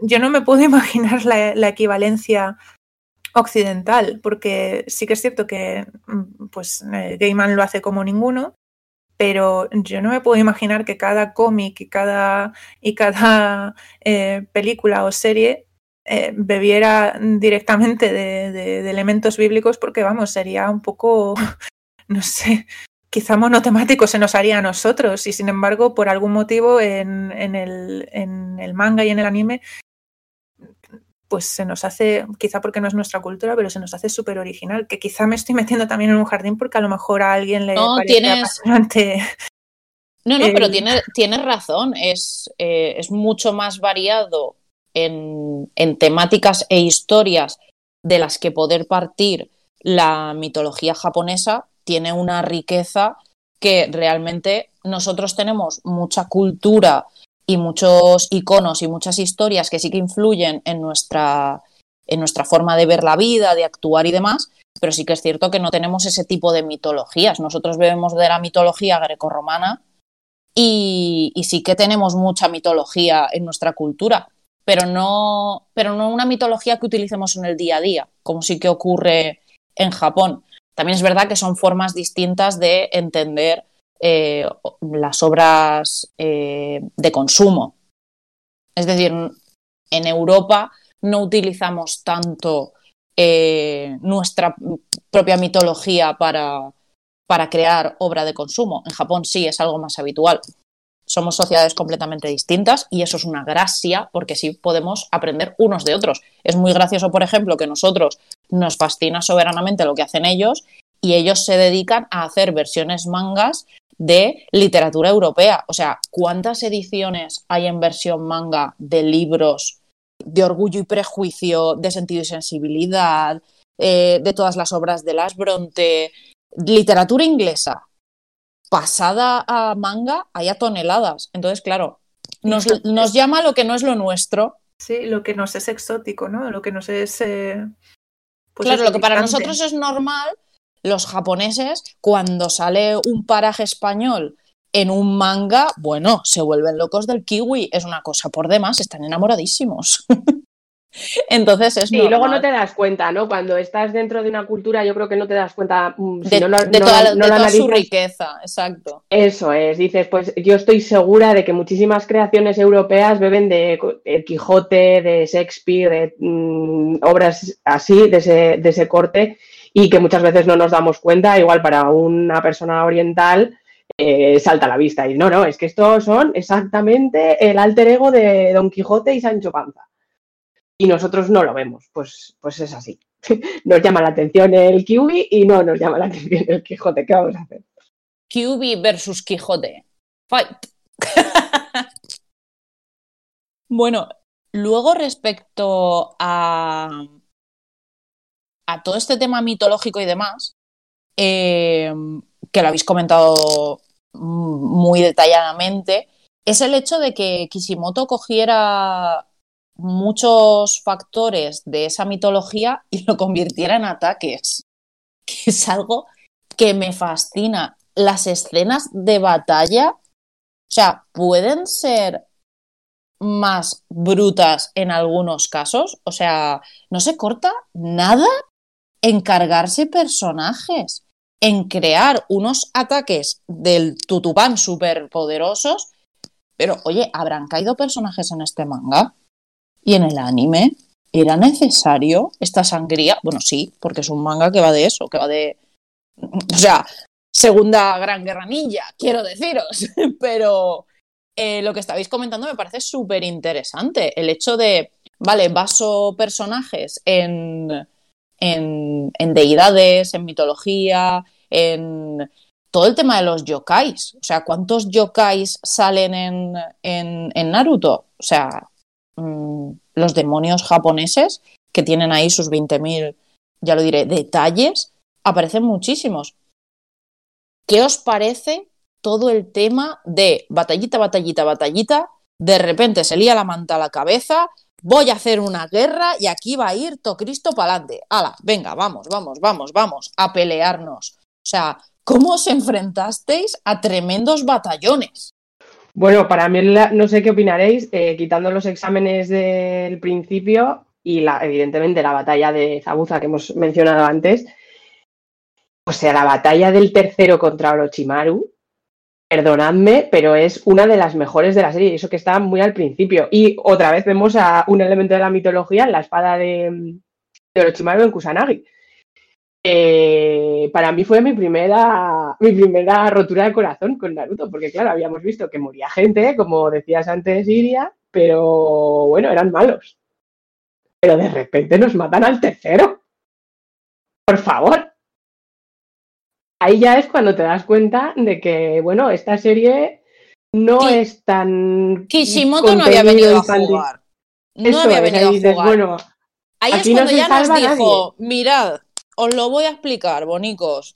¿Habéis visto esto? ¿A qué os gusta? ¿Eh? Pues ala, os lo quito. Y luego se vino arriba Eso es. haciéndonos eso. Le han pero- enseñado el abuelito entrañable, que era Señor, relájese. Pero ¿cu- ¿a cuánta gente mató ese hombre en su serie? Y lo sigue haciendo, que luego hablaremos de eso, pero El drama de la muerte de Asuma, cuando te acaban de, de contar el, el romance con Kurenai y... mira, ah, no Las puedo. ¿eh? flores, que madre mía. El No tieso que salía a regarlo todos los días, ella esperando a Suma. mm, No puedo, no ¿eh? puedo. No lo he superado. El palo para Shikamaru. Ostras.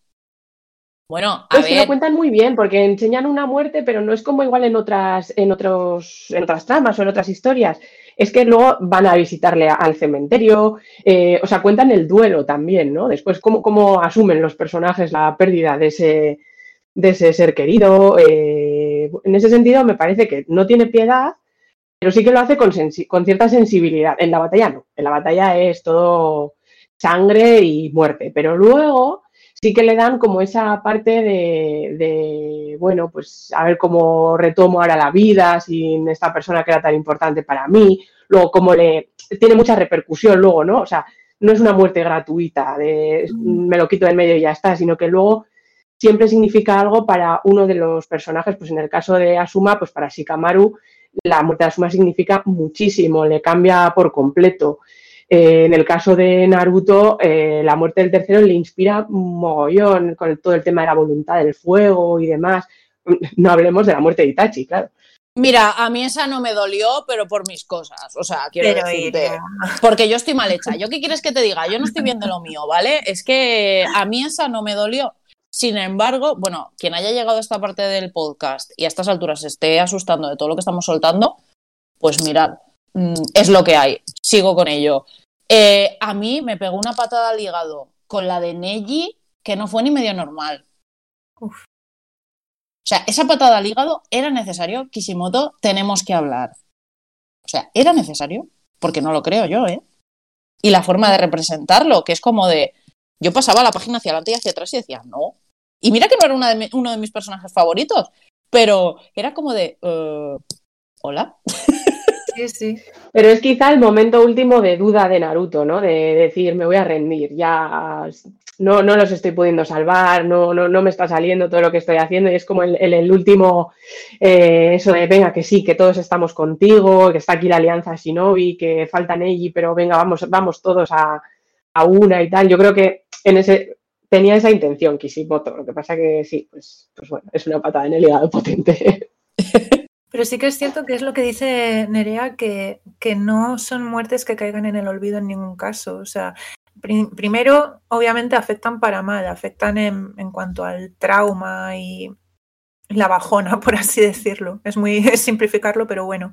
Pero más adelante, las mellas que van dejando en los personajes van, van haciendo que se vayan creciendo ante los desafíos. Entonces, en ese sentido está muy bien porque es muy fácil, creo yo, matar personajes por el impacto. Pero hacer que todo ello contribuya a la red que comentabais al principio, a la red de, interrelaciones entre personajes y que, aunque suene un poco a, tópico lo de matar personajes para que otros avancen, pero en este caso está bien hecho porque eh, primero, no se, no se carga a los que podrías esperar, digamos. O sea, se carga a quien le da la gana, básicamente. Y, y, segundo, la manera en la que les afecta es bastante realista, porque al ser personajes eh, que les pilla todo esto un poco al principio en pañales, pues ya ves las relaciones de otra manera. No es como si alguien le matan a la novia o algo así, que es lo típico ¿no? en los cómics muchas veces, sino que es pues eso, los, los roles de, mentor o, o, pues eso, personas que, que no es que hayan que no es que sean, o sea, son víctimas inocentes, pero, pero coño, que al menos tuvieron eh, su lucha y su manera de defenderse y, y que bueno, que al final... Sí, que, son, que son muertes que realmente no es que estén provocadas para empujar a otros personajes, como lo que tú decías de típico de según qué obras de te mato a la novia para que tengas un argumento, que es como señor, y no, y no podía dejarla, dejarle a la novia y que le diera él el parraquito solo, era necesario que la mataran. No.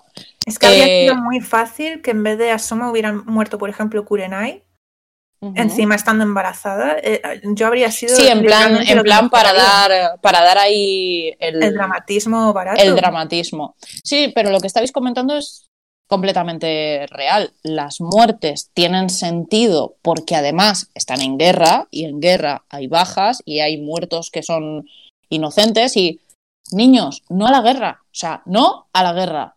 Pero teniendo en cuenta que este cómic va de eso, pues hay víctimas y lo, mejor de todo es lo que comentaba Nerea, el hecho de que no es en plan de se muere el personaje como si nunca hubiera existido. No, no, sigue estando presente en el, no solo en los recuerdos de los personajes, sino que sigue estando presente, literal, en el presente de los personajes.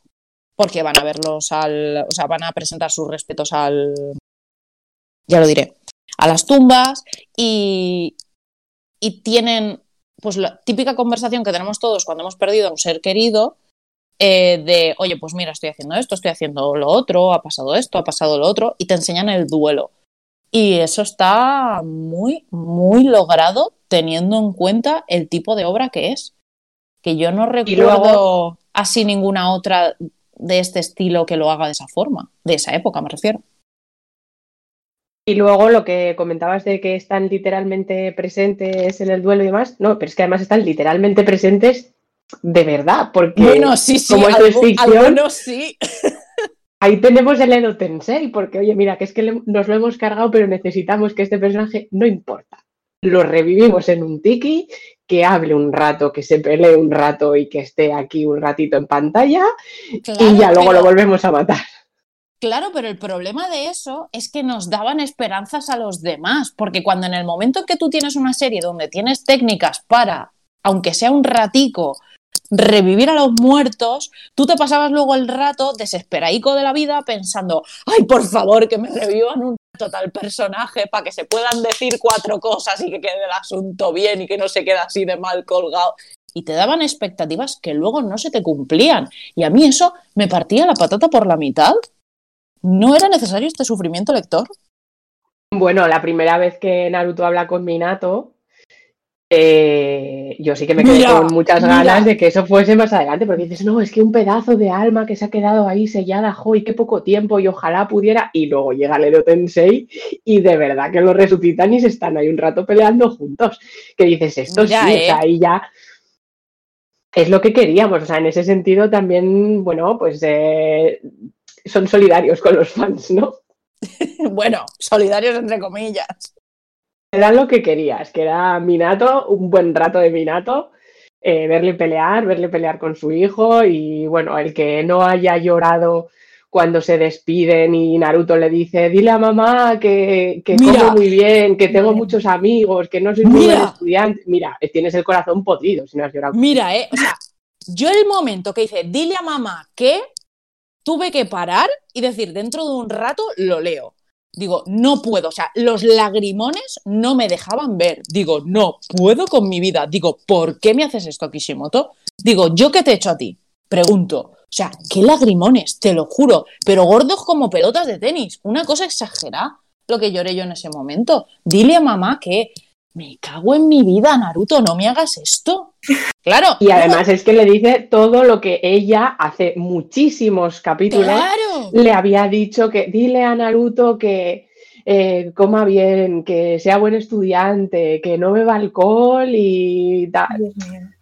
Él le va contestando punto por punto, recoge aquel guante y, es, precioso. O sea, es. Eh, ahí ya estaba la rotura de corazón que no, vamos, de ahí no nos recuperábamos, ¿eh? Todo lo demás es, es, es seguir hundiendo la daga.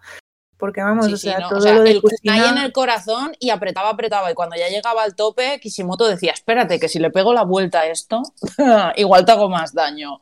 Y lo consigue. Y dices tú, pero bueno, a ver. Ahora llegará alguien y en los comentarios nos dirá, pues a mí no me pareció tal. Pues mira, bloqueame de tu vida, porque yo me hinché a llorar. Es así. A ver, que está claro que cada uno tiene sus cosas y bueno, pues si no tienes corazón, pues qué le vas a hacer. Pero, pero todo lo de Minato y Kushina, qué, qué bajona, madre mía. Qué bajona emocional me refiero, no, no de decepción, sino de decir, me, me quiero retirar, aunque sea un tiempo, para no, para no morirme aquí delante. Porque es que encima cuando te enseñan la relación entre Minato y Kushina, a mí me pareció muy, muy, muy entrañable. Mm, tengo ahí la el, recuerdo, digamos, un poquito negativo de, saber que el sueño de Kusina era, era convertirse ella en Hokage, que bueno, que pues como pasa en... Vamos a abrir el melón, Lidia. Si queréis podemos... Pues, vamos a abrir, vamos a abrir de melones el melón más grande Vamos a ver. Kishimoto, cariño, hermoso, precioso. Mm, gracias por este manga, pero amigo, siéntate que te vamos a dar hasta en el DNI japonés. O sea, Planteo de melones. Kunoichis. Ninjas mujeres. Grandes todas ellas. Divas, reinas, transatlánticas de las hostias. Pegan como vamos, como panes pegan las hostias. Es una cosa exagerada. Caen de unas alturas que para que no se rompen el tobillo llevando tacones. Ellas pueden con todo. Llegan a Hokage, alguna. ¿Y me quieres decir que se casan, tienen hijos y son incapaces de compatibilizarlo y se convierten en macetas que no hacen nada más que cuidar de sus hijos y no salen de casa?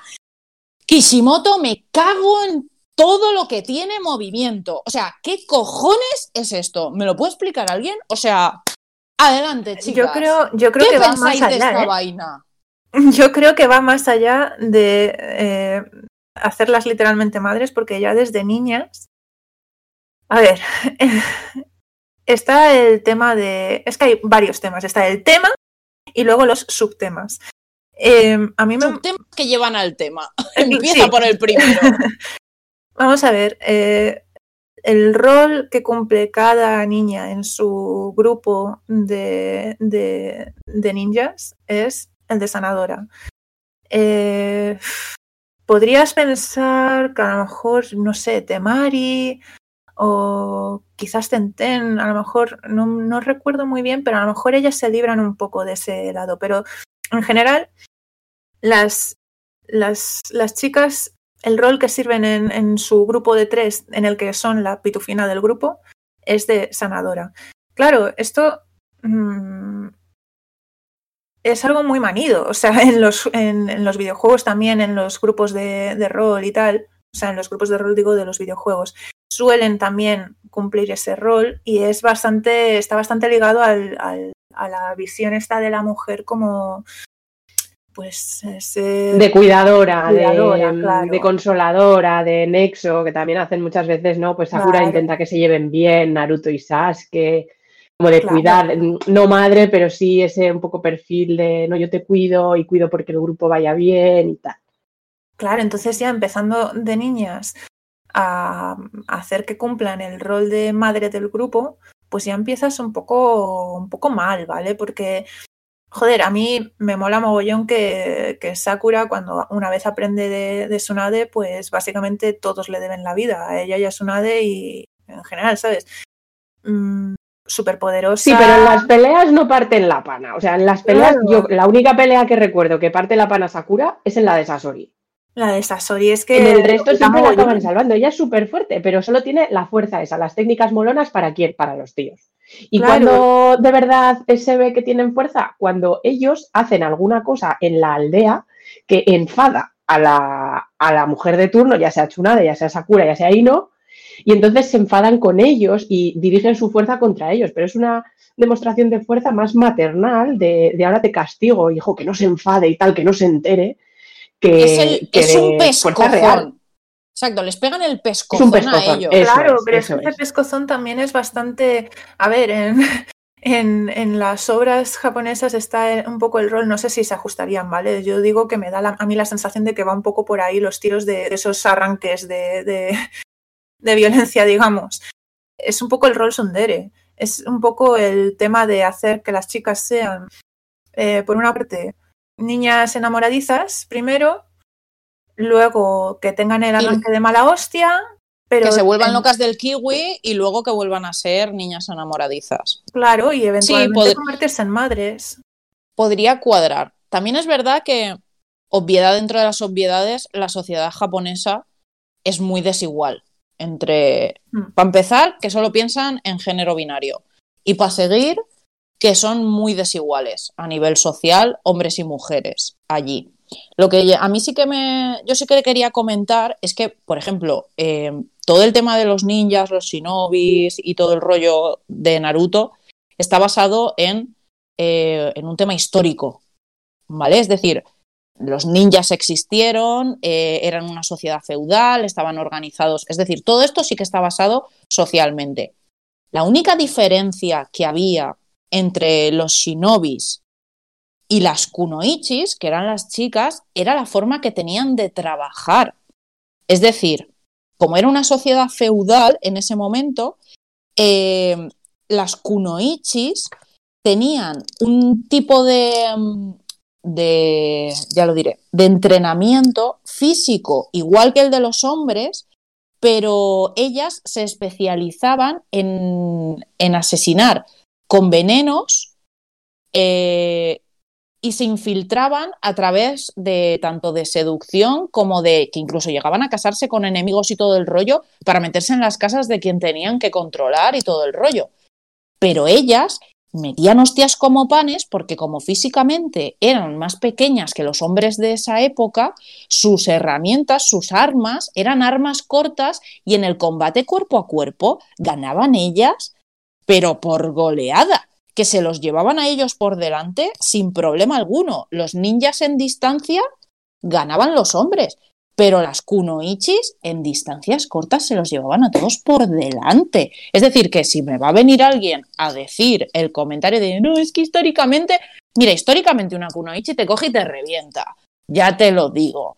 Pues Entonces, ese, comentario personalmente, personalmente creo que está más basado eh, el cómo escribe Kishimoto a las mujeres en su, en su psicología de cómo se vive en Japón respecto al género, que no en ningún tema histórico de ninjas y demás. O sea, si va a venir alguien a tocarme las castañuelas con ese tema, que sepa que tengo para dar y vender. O sea que. yo, creo que está bastante claro que es al final un tema de a qué público te estás dirigiendo y ese público qué es lo que quiere. Y el público masculino de Naruto lo que quiere son muchas inatas. Eh, sí. Una mujer servicial, que es lo que más o menos eh, gusta en Japón. Una mujer servicial, infantilizada, con la vocecita, mm, que se sonroja, que, al final que es, que es impresionable, ¿no? Y, y, que bueno, que luego sí que acaba siendo poderosa, pero al final poderosa para hablando mal y pronto, proteger a sus hijos. Sí. A ver, es, que, aparte lo de Kishimoto se alinea bastante con, lo que dices tú de la percepción de los fans y sus propias creencias eh, brillan bastante en, el desarrollo que le da a unos personajes y a otros. Eh, con Hinata pues empezó de menos a más, porque es cierto que era un personaje súper secundario y luego lo va evolucionando más, pero con Sakura le pasó al contrario, o sea, eh, la plantó de primeras como si fuera parte del trío inicial, pero no, no lo pensó realmente. Luego hay un montón de declaraciones y de entrevistas desde entonces hasta ahora en las que él ha reconocido que, según él, él tiene la idea de que no sabe escribir eh, personajes femeninos. Cosa que yo no sabe. no, sabe, pero si se pone lo hace bueno, a, mitad, y tengo mi explicación. Lo sabe a mitad. Y me explico. Porque ese hombre en su, vista, en su vida ha visto una madre. Claro. A ver, que las hay desnaturalizadas, me refiero. Pero el 99% de los casos, una madre ve a sus hijos en peligro. Primero, que una madre no deja de trabajar, porque tiene que trabajar y hacer sus cosas. Segundo, si no quiere, me refiero. Segundo, que si una madre ve a su familia en peligro, no hay nada más peligroso en esta vida que una madre con una misión. Ya te lo digo yo. O sea, ojo, cuidado. ¿Me quieres decir tú a mí que las ninjas de la Villa de la Hoja y compañía, que son más poderosas que el tutupán, en el momento en que hay peligro para la siguiente generación, se quedan en casa como unas pánfilas? O salen con sus hijas y sus hijos de la mano a repartir pana como si no hubiera un mañana. Una cosa por demás, pero es que encima si dijeras, bueno, va, es que Kishimoto pues ha aprendido porque el hombre en 1999 pues tenía estas ideas y con el tiempo se ha dado cuenta que bueno, un poco de actualización no le venía nada mal. Pero hay amigos Boruto. Hay amigos Boruto. o sea, solo voy a decir una cosa. Primero, que Kishimoto en Boruto solo dio la línea general de por dónde tenían que ir los tiros y cedió su papel a un dibujante y a un guionista, por lo que él originalmente no estaba en la serie. Daba las líneas generales de por dónde tenía que ir el manga y, y por ahí tiraron. ¿Me podéis explicar la sexualización de la hija de Sakura y Sasuke, que va con tacones, ella con gafas, sí, porque ella es muy inteligente y va con gafas, pero lleva tacones y está sexualizada a unos niveles y estos personajes empiezan teniendo la misma edad que Naruto en, al principio de su, de su manga y la sexualización de esa niña no es ni medio normal y de ahí hacia arriba. ¿Qué dices? O sea, no hemos aprendido nada en los últimos 20 años. ¿Esto va en serio? ¿Es demencial? Bueno, pero es que la relación que te cuentan de Sakura y Sasuke en Boruto también, pues en esa línea. O sea, es que. O la toxicidad. no, no, no, ha evolucionado nada. Yo creo que hubo algún momento en Naruto que sí que quisieron un poco desligarse de esa percepción más machista, porque al principio recordemos que Ino y Sakura son mejores amigas y se enfadan por, por Sasuke.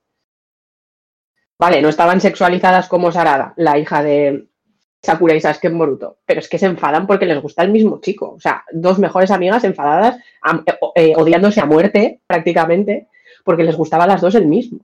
Y luego yo creo que sí que, pues en si pueden intentaron un poco hacer a las, a las mujeres más, eh, más independientes, intentaron pues que sí, que Sakura había aprendido con Tsunade y parecía que tal. Pero luego lo que decís en Boruto vuelven a las mismas y la relación de Sakura y Sasuke es de una mujer suspirando porque le preste el más mínimo mm, atisbo de atención. y, la cara, y la cara de Sasuke de no te toco ni con un palo después de todos estos años, ¿qué tal?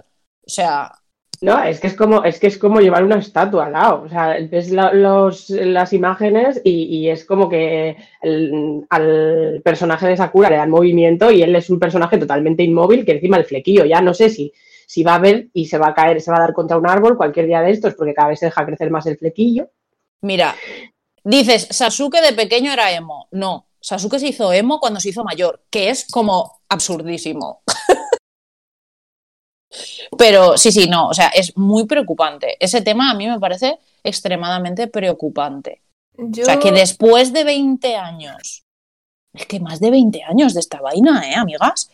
Después de 20 todas, años. Y todas madres y se juntan para tomar el café estilo madres y pero que han dejado su casa todas, sus hijos. Pero que han dejado todas. de trabajar. Que yo no te digo que igual retires a una o dos de, del servicio activo, ¿vale? Pero me quieres decir que ninguna quería seguir utilizando los poderes que había conseguido y que ninguna quería seguir trabajando con lo que les ha costado llegar ahí. No me jodas. Que si, bien es verdad que es un reflejo 100% real del Japón todavía actual. ¿eh?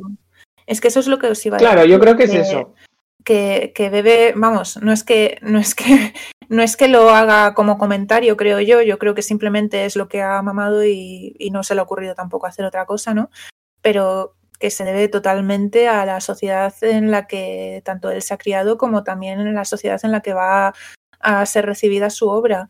Si en su momento en Naruto eh, todo, todo lo que afectó al desarrollo de Sakura, en concreto, a las demás también tocó, pero a Sakura en concreto eh, vino por, por, la percepción del público y por la percepción de, de, él mismo de lo que sería una chica en ese entorno. Al principio creo que le metió un elemento un poco interesante que luego, si no recuerdo mal, quedó bastante en desuso, que era lo del el, su yo externo y su yo interno, ¿no? Eh, Ay, cómo me gustaba eso. Claro, Inner Sakura. O sea, la Inner Sakura. Hay dos cosas que nos representaban cuando éramos más pequeñas. La inner Sakura, que estás por fuera aguantando las chorradas que te están soltando y por dentro estás pensando, me cago en la madre que te parió un millón y medio de veces. Y otra cosa que nos representaba a todas de pequeña era Naruto en el examen escrito chillando, vamos a por todas, sin saberse ni una sola respuesta. O sea, eso nos ha representado a todas en algún momento. Pero sin embargo, eso que era algo muy interesante, la Inner Sakura, se lo cargan enseguida. Claro, pero por lo que leí en su momento era también debido a, la recepción que tenía el personaje de Sakura en el público, en el japonés y en el, y en el occidental. Eh, Sakura, por algún motivo, fue súper odiada desde el principio. Yo pienso que, que, podría haber sido mejor eh, desarrollada, pero en ningún momento tampoco la odié y creo que de hecho eh, la visión esta de, mm, a ver cómo lo digo, el, el, hecho de verla como inútil, que yo puedo decir, eh, pues Sakura la hacen muy poderosa, pero luego al final eh, acaba siendo muy poco utilizada en las batallas, tal y cual. Eso lo puedo decir porque no, no es que esté diciendo, no, es que es una jodida inútil, pero ese fue el discurso en, en gran parte del fandom y no por motivos eh, o afinidades al pensamiento feminista ni nada por el estilo, ni mucho menos, sino que iban un poco del otro palo. Entonces, mmm, Kishimoto veía todo eso y entonces, pues eso, la, el, Inner Sakura que decís, que la llamáis vosotras, en desuso porque no caló. Eh, el, todo el desarrollo que le diera, pues muy en segundo plano. No, nunca fue una parte del trío principal que tuviera el mismo peso que Sasuke y, Naruto.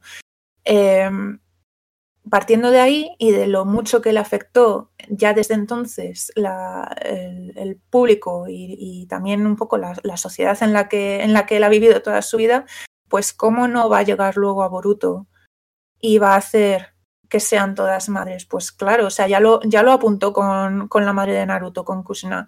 Eh, no sé, tú puedes desde fuera decir, no, es que a lo mejor puede ser una, puedo tomármelo como crítica, tal, no creo que sea una crítica realmente.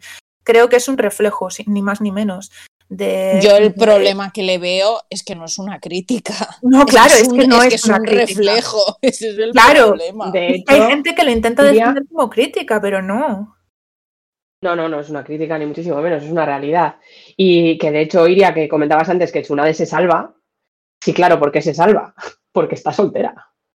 Claro, igual Exacto, que Tenten. ahí está el tema. Mira, eso es como en, en las empresas, en Japón, cualquier tipo de empresa, eh, llega un punto, por lo que yo tengo entendido, en que si eres madre, dejas de trabajar y si no eres madre, continúas subiendo eh, en tu carrera laboral, subiendo en puestos y demás, ateniéndote a la consecuencia de que sabes que como que, que te vas a centrar en tu vida laboral única y exclusivamente, no vas a tener vida familiar, te vas a centrar en eso y eso es lo que le pasa a Sunade. Que Sunade va, aparte, de, claro, esa es otra. Si os fijáis, la que más pechuga enseña es Sunade. ¿Por qué? Porque es la única que no se va a casar. Porque si enseñas mucho, no te casas y no tienes hijos. Si vas de mujer poderosa, no te casas y no tienes hijos. Es decir, es todo como una rueda que, que no para y que es horrible y que ojalá en algún momento parase. Porque es bastante demencial este tema. Que claro, claro. y también comentando es verdad, antes. También es verdad que nosotros lo estamos viendo desde un punto de vista privilegiado. Sí. Eso hay que decirlo desde el principio, que nosotras lo vemos desde un punto de vista externo, que a nosotras nos cabrea porque somos mujeres que tenemos según qué cosas muy asentadas en nuestra cabeza y en nuestro entorno, y entonces, claro, lo vemos desde un punto privilegiado, un punto de vista privilegiado. Las cosas por delante. Que no hemos hablado de la investigación para escribir los libros de Jiraiya de Icha Icha.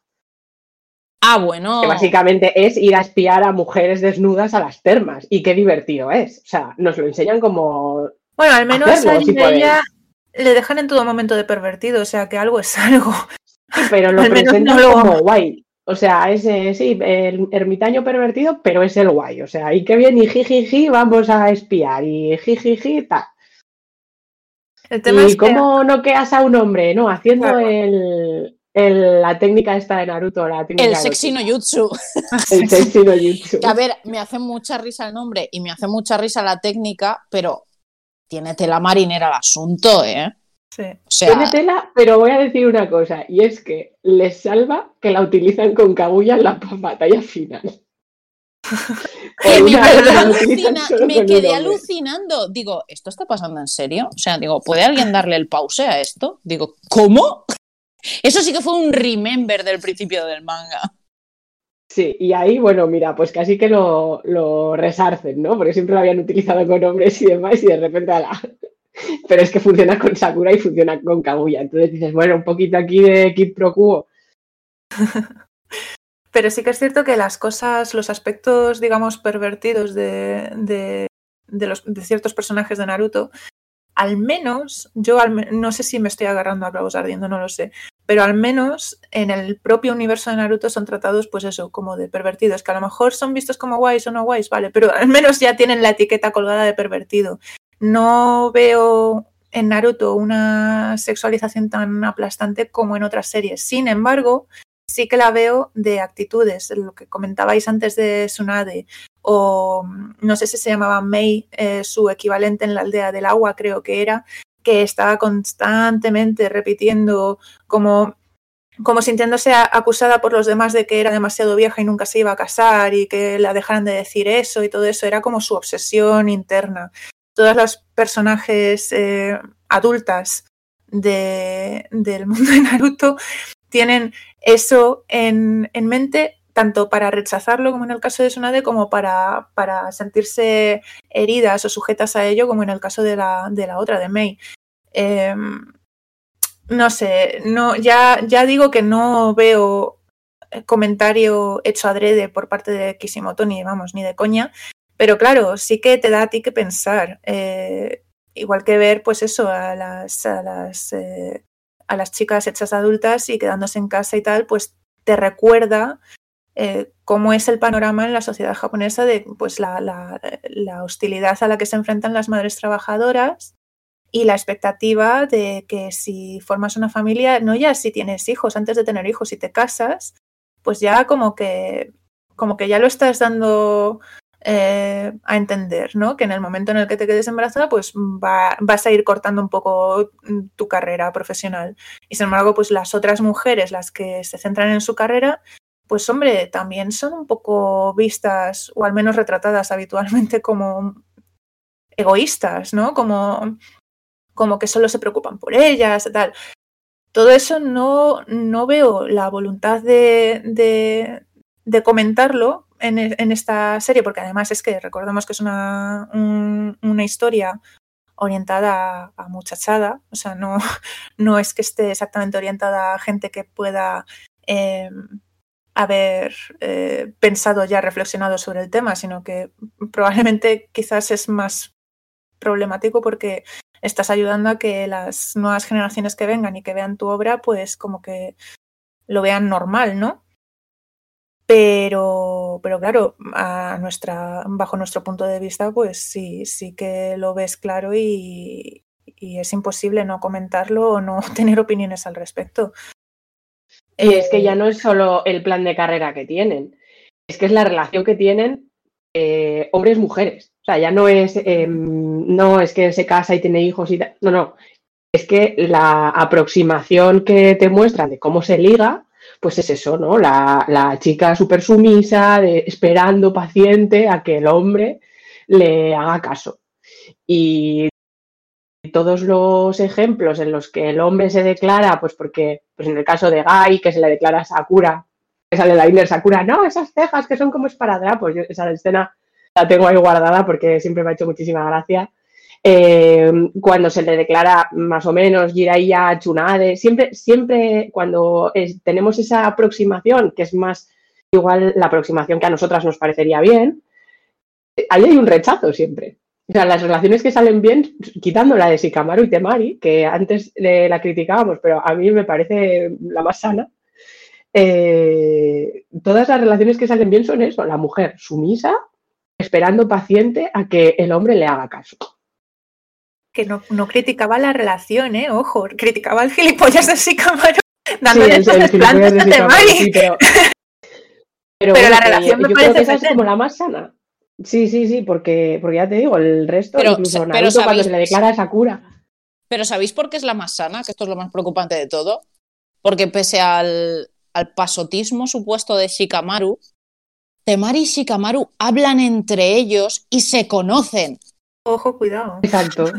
Que es que el resto de personajes, cuando tienen un interés amoroso, se imaginan cómo es la otra persona. Porque decidme si cuando están todas loquísimas del kiwi por, por Sasuke, lo conocen lo más mínimo.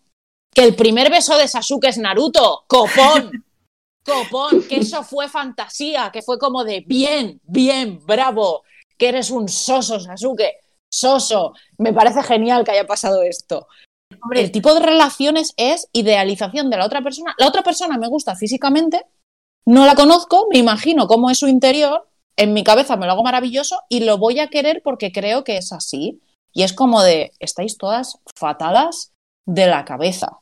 es que para que llegue el punto de que en la escena en la que Sasuke se va de la villa y Sakura va a intentar detenerle y tal, y tienen el medio acercamiento, medio siendo generosa, porque el acercamiento acaba con Sasuke, aparte de llamándola pesada, dejándola inconsciente, pero bueno, como que tienes ahí un medio...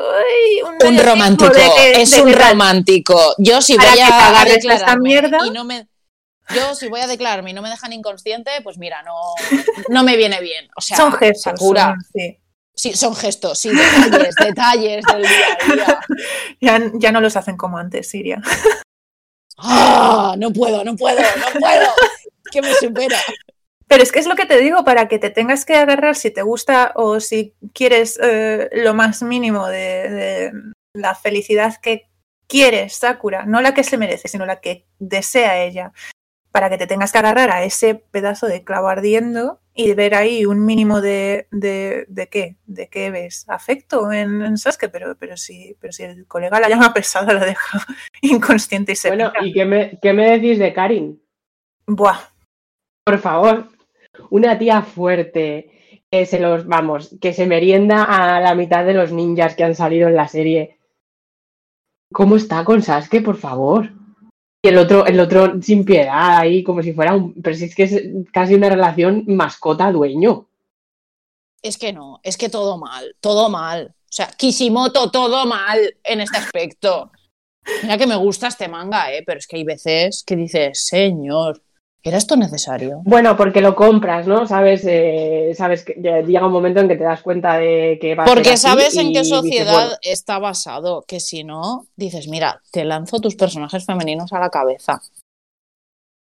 Sí, el exacto. caso es que, claro, al final, pues los personajes en sí mismos te, te acaban gustando o, o te gustan desde el principio, vamos, yo no soy quien para juzgar, pero muy a, a pesar de todas estas cosas. No, no puedes, eh, por ejemplo, eh, cuando empecé a ver Naruto, yo sabía que de mi pareja el personaje favorito suyo, por algún motivo extraño, era Sakura y no lo entendía.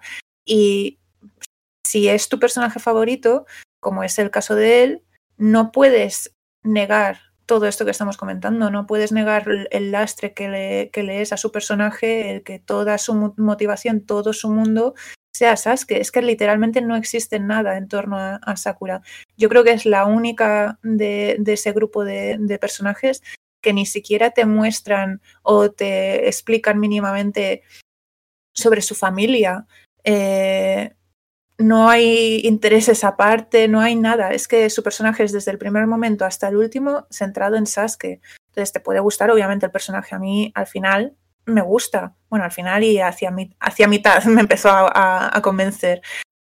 Pero claro, siempre teniendo en cuenta pues todo eso, todo lo problemático y siendo capaz de, de- de- de verlo y de, y de comentarlo, ¿sabes?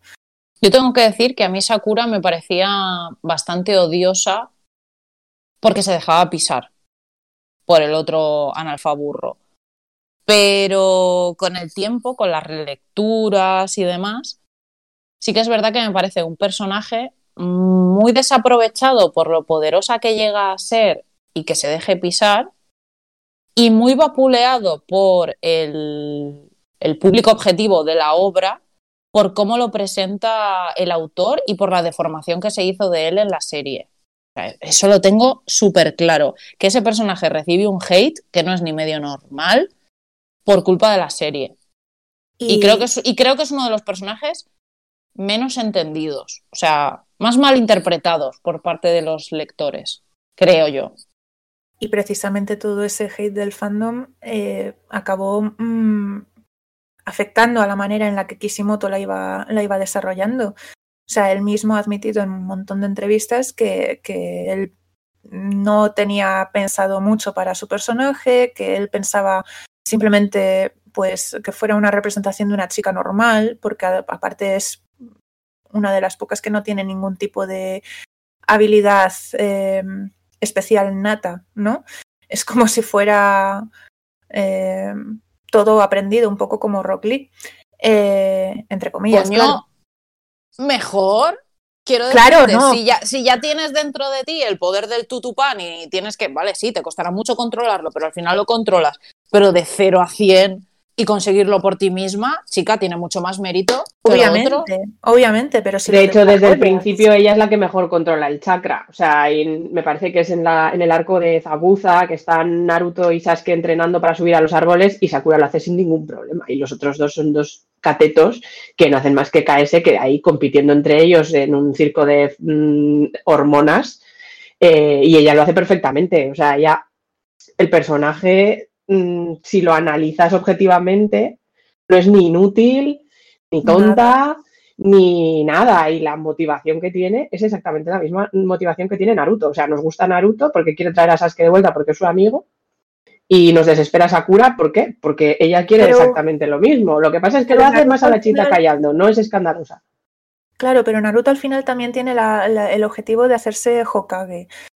Eh, Sakura es un poco más eh, a lo que le lleve el viento, ¿no? O sea, ella, la motivación que tiene es Sasuke y luego ya lo que venga. Creo yo. En Lo que pasa, el problema es que mm, Sakura tiene todas estas eh, cosas prometedoras en su personaje que durante mucho tiempo son promesas que no, no se llegan a cumplir hasta cierto punto, que es el problema que yo le veo que puso muy en bandeja al, fandom eh, equivocado, digamos, el que reaccionara de esa manera a ella y por desgracia eso luego tuvo, su efecto en, eh, en- la manera de Kishimoto de desarrollarlo, de decir, bueno, pues a ver por dónde tiro con ella, tal, porque, bueno, ya sabemos que en, en el mundo del manga japonés pues prestan mucho mucha atención a esas cosas a, las, a los rankings de popularidad, a todo este tema.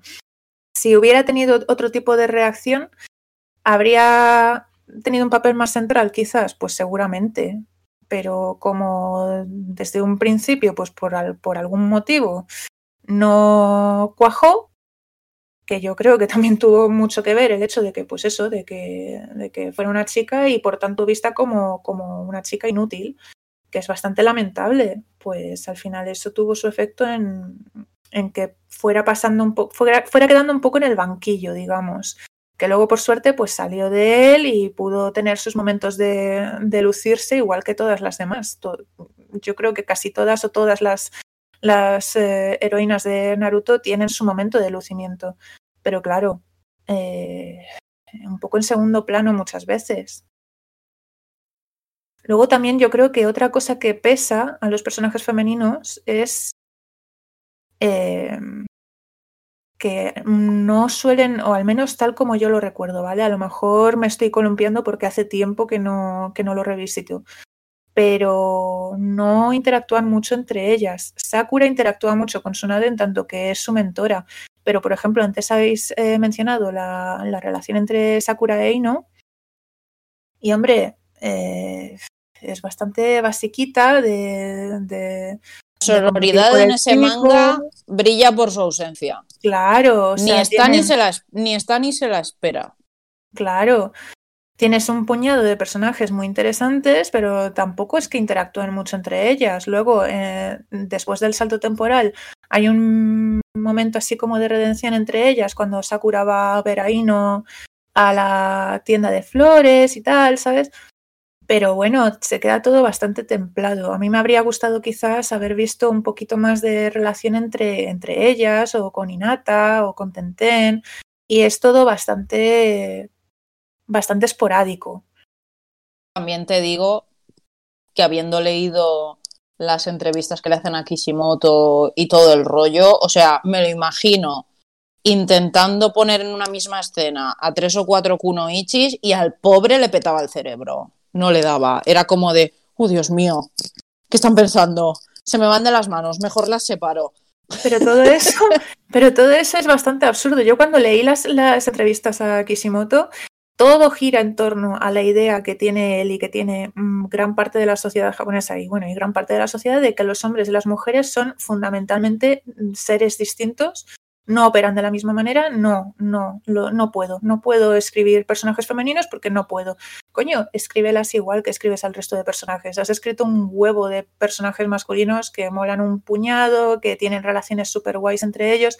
También has escrito un montón de personajes femeninos que molan, pero ¿por qué tienes esas dificultades a la hora de moverlas por el tablero? ¿Por qué tienes esas dificultades a la hora de desarrollarlas y ver qué puede motivarlas o ver por dónde pueden tirar sus vidas? Es que tiene, tiene esa idea de que no puede, basada en lo que digo, en, que los ve como seres mitológicos casi, casi, casi totalmente diferentes. Y es una lástima porque si lo, si, si lo hubiera hecho no muy diferente, simplemente que el planteamiento que hubiera tenido es, pues este personaje se llama Naruto, este personaje se llama Sakura. Ya está, no es que sean seres diferentes. Probablemente podría haber... Estás pidiendo peras al olmo, ya te lo digo. O sea, estás viviendo ya en un mundo de fantasía absoluta en el que Kishimoto junta dos y dos cuatro. O sea, no. A ver, también es verdad que es lo que comentábamos antes, que visto desde fuera siendo nosotras mujeres, es como de copón, súper obvio, tal. Pero siendo como es la, la sociedad japonesa y visto lo visto respecto a él en sus entrevistas, le llegaba justito para hacer personajes femeninos. Las cosas como son. ¿Nos sigue gustando igual la serie? Sí. ¿La vamos a seguir criticando a ese, eh, respecto? También.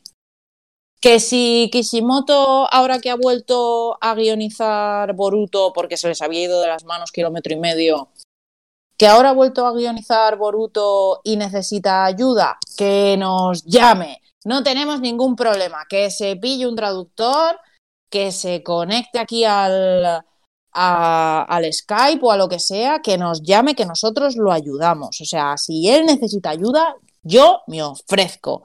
Pero vamos, que no me siga haciendo estas cosas porque no me sirve el no, es que la sociedad japonesa es así. Bueno, pues aprendes. ¿Sabes lo que te quiero decir? Que todos aprendemos. No hemos nacido ya sabiendo todo esto. Pero bueno. Eh, no quería que finiquitásemos así en plan cabreadas.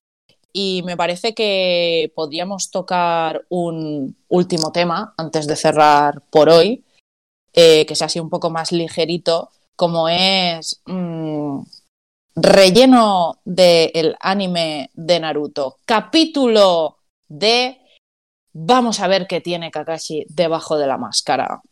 Los labios carnosos. O sea, Carmen de Mairena presente en la sala en ese momento. O sea, ¿a quién narices se le ocurrió eso? Y qué fantasía de capítulo, señor. Yo casi que es el único capítulo de relleno que recuerdo. El resto es que no tengo, no tengo ningún recuerdo de ninguna historia, pero de ese. Imposible pues mira, que hubo, mira que hubo capítulos de relleno. Nerea, ¿cuántas veces te, te has visto tú el capítulo de Kakashi?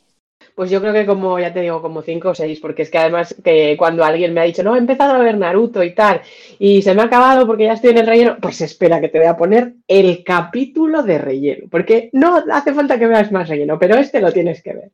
Y claro, cuando le pones a alguien el capítulo de relleno, pues lo tienes, tienes que solidarizarte, ¿no? Y, verlo con, esa persona. Y la verdad es que me pareció, porque era algo que eh, apela, o sea, al final es la serie riéndose de sí misma, ¿no? Eh, yo creo que todos lo habíamos pensado viendo la primera parte de la serie de Naruto, que por qué llevará siempre la cara tapada, que tendrá debajo y tal. Y de repente ellos se hacen la misma pregunta y se dedican a hacer trastadas por la villa para intentar liarse la Kakashi y que, y que les enseñe la cara. Entonces, eh, soberbio. Pues yo creo que Mm, tendríamos que ir cerrando por aquí, porque si nos dais hilo, yo creo que nosotras seguimos. Leed el manga, ved la serie. Si no me equivoco, es posible que la serie esté en. ¿Cómo se llama esta, esta plataforma? ¿En Crunchyroll puede ser? ¿Está en Crunchyroll o está en Netflix? No lo bueno, sé. Yo hace primero, meteros en, meteros en Crunchyroll y echarle un, un ojo, porque ahí hay de todo. voy a averiguarlo enseguida porque visitad la página de Sala de Peligro, la página web, porque ahí está toda la información también, tanto de la serie como, de, como del anime. El manga en España lo edita Planeta, Planeta Comic, tanto el de Naruto completo como el de Boruto, que están casi casi a la par con Japón. Y, y nada, mmm, muchas gracias a Lidia y a Nerea por haber hecho este recorrido maravilloso conmigo y nos vemos en próximos episodios. Si a los oyentes os gustan este tipo de monográficos, dejadnos por ahí un mensajito, dadle por saco a las redes sociales de Sala de Peligro y pedid que volvamos, porque si nos dejan, quién sabe, vosotras os apuntaríais a una versión 2.0 de este Sarao. Vamos, sin dudarlo. A mí no me deis cuerda que no paro, ¿eh? Que podría salir un segundo volumen de un podcast de Naruto. ¿Estaríais dispuestas? Porque yo creo que tenemos para darle, ¿eh? Sí, sí, se han quedado cosas en el tintero, o sea que. Al final de las batallas no hemos hablado mucho y mira que hay batallas épicas, ¿eh? Se nos han quedado ahí. Venga, para la próxima. Ostras, un top de batallas. Claro, no hemos hecho el top de batallas. Es que ni el top de Hokages tampoco, pero el bueno. top de Hokages. Interesante. Ahí lo dejamos para la próxima vez. Pues hasta aquí el episodio de hoy. Gracias por escucharnos y nos vemos en la próxima, chicas. Hasta luego. Un abrazo. Chao.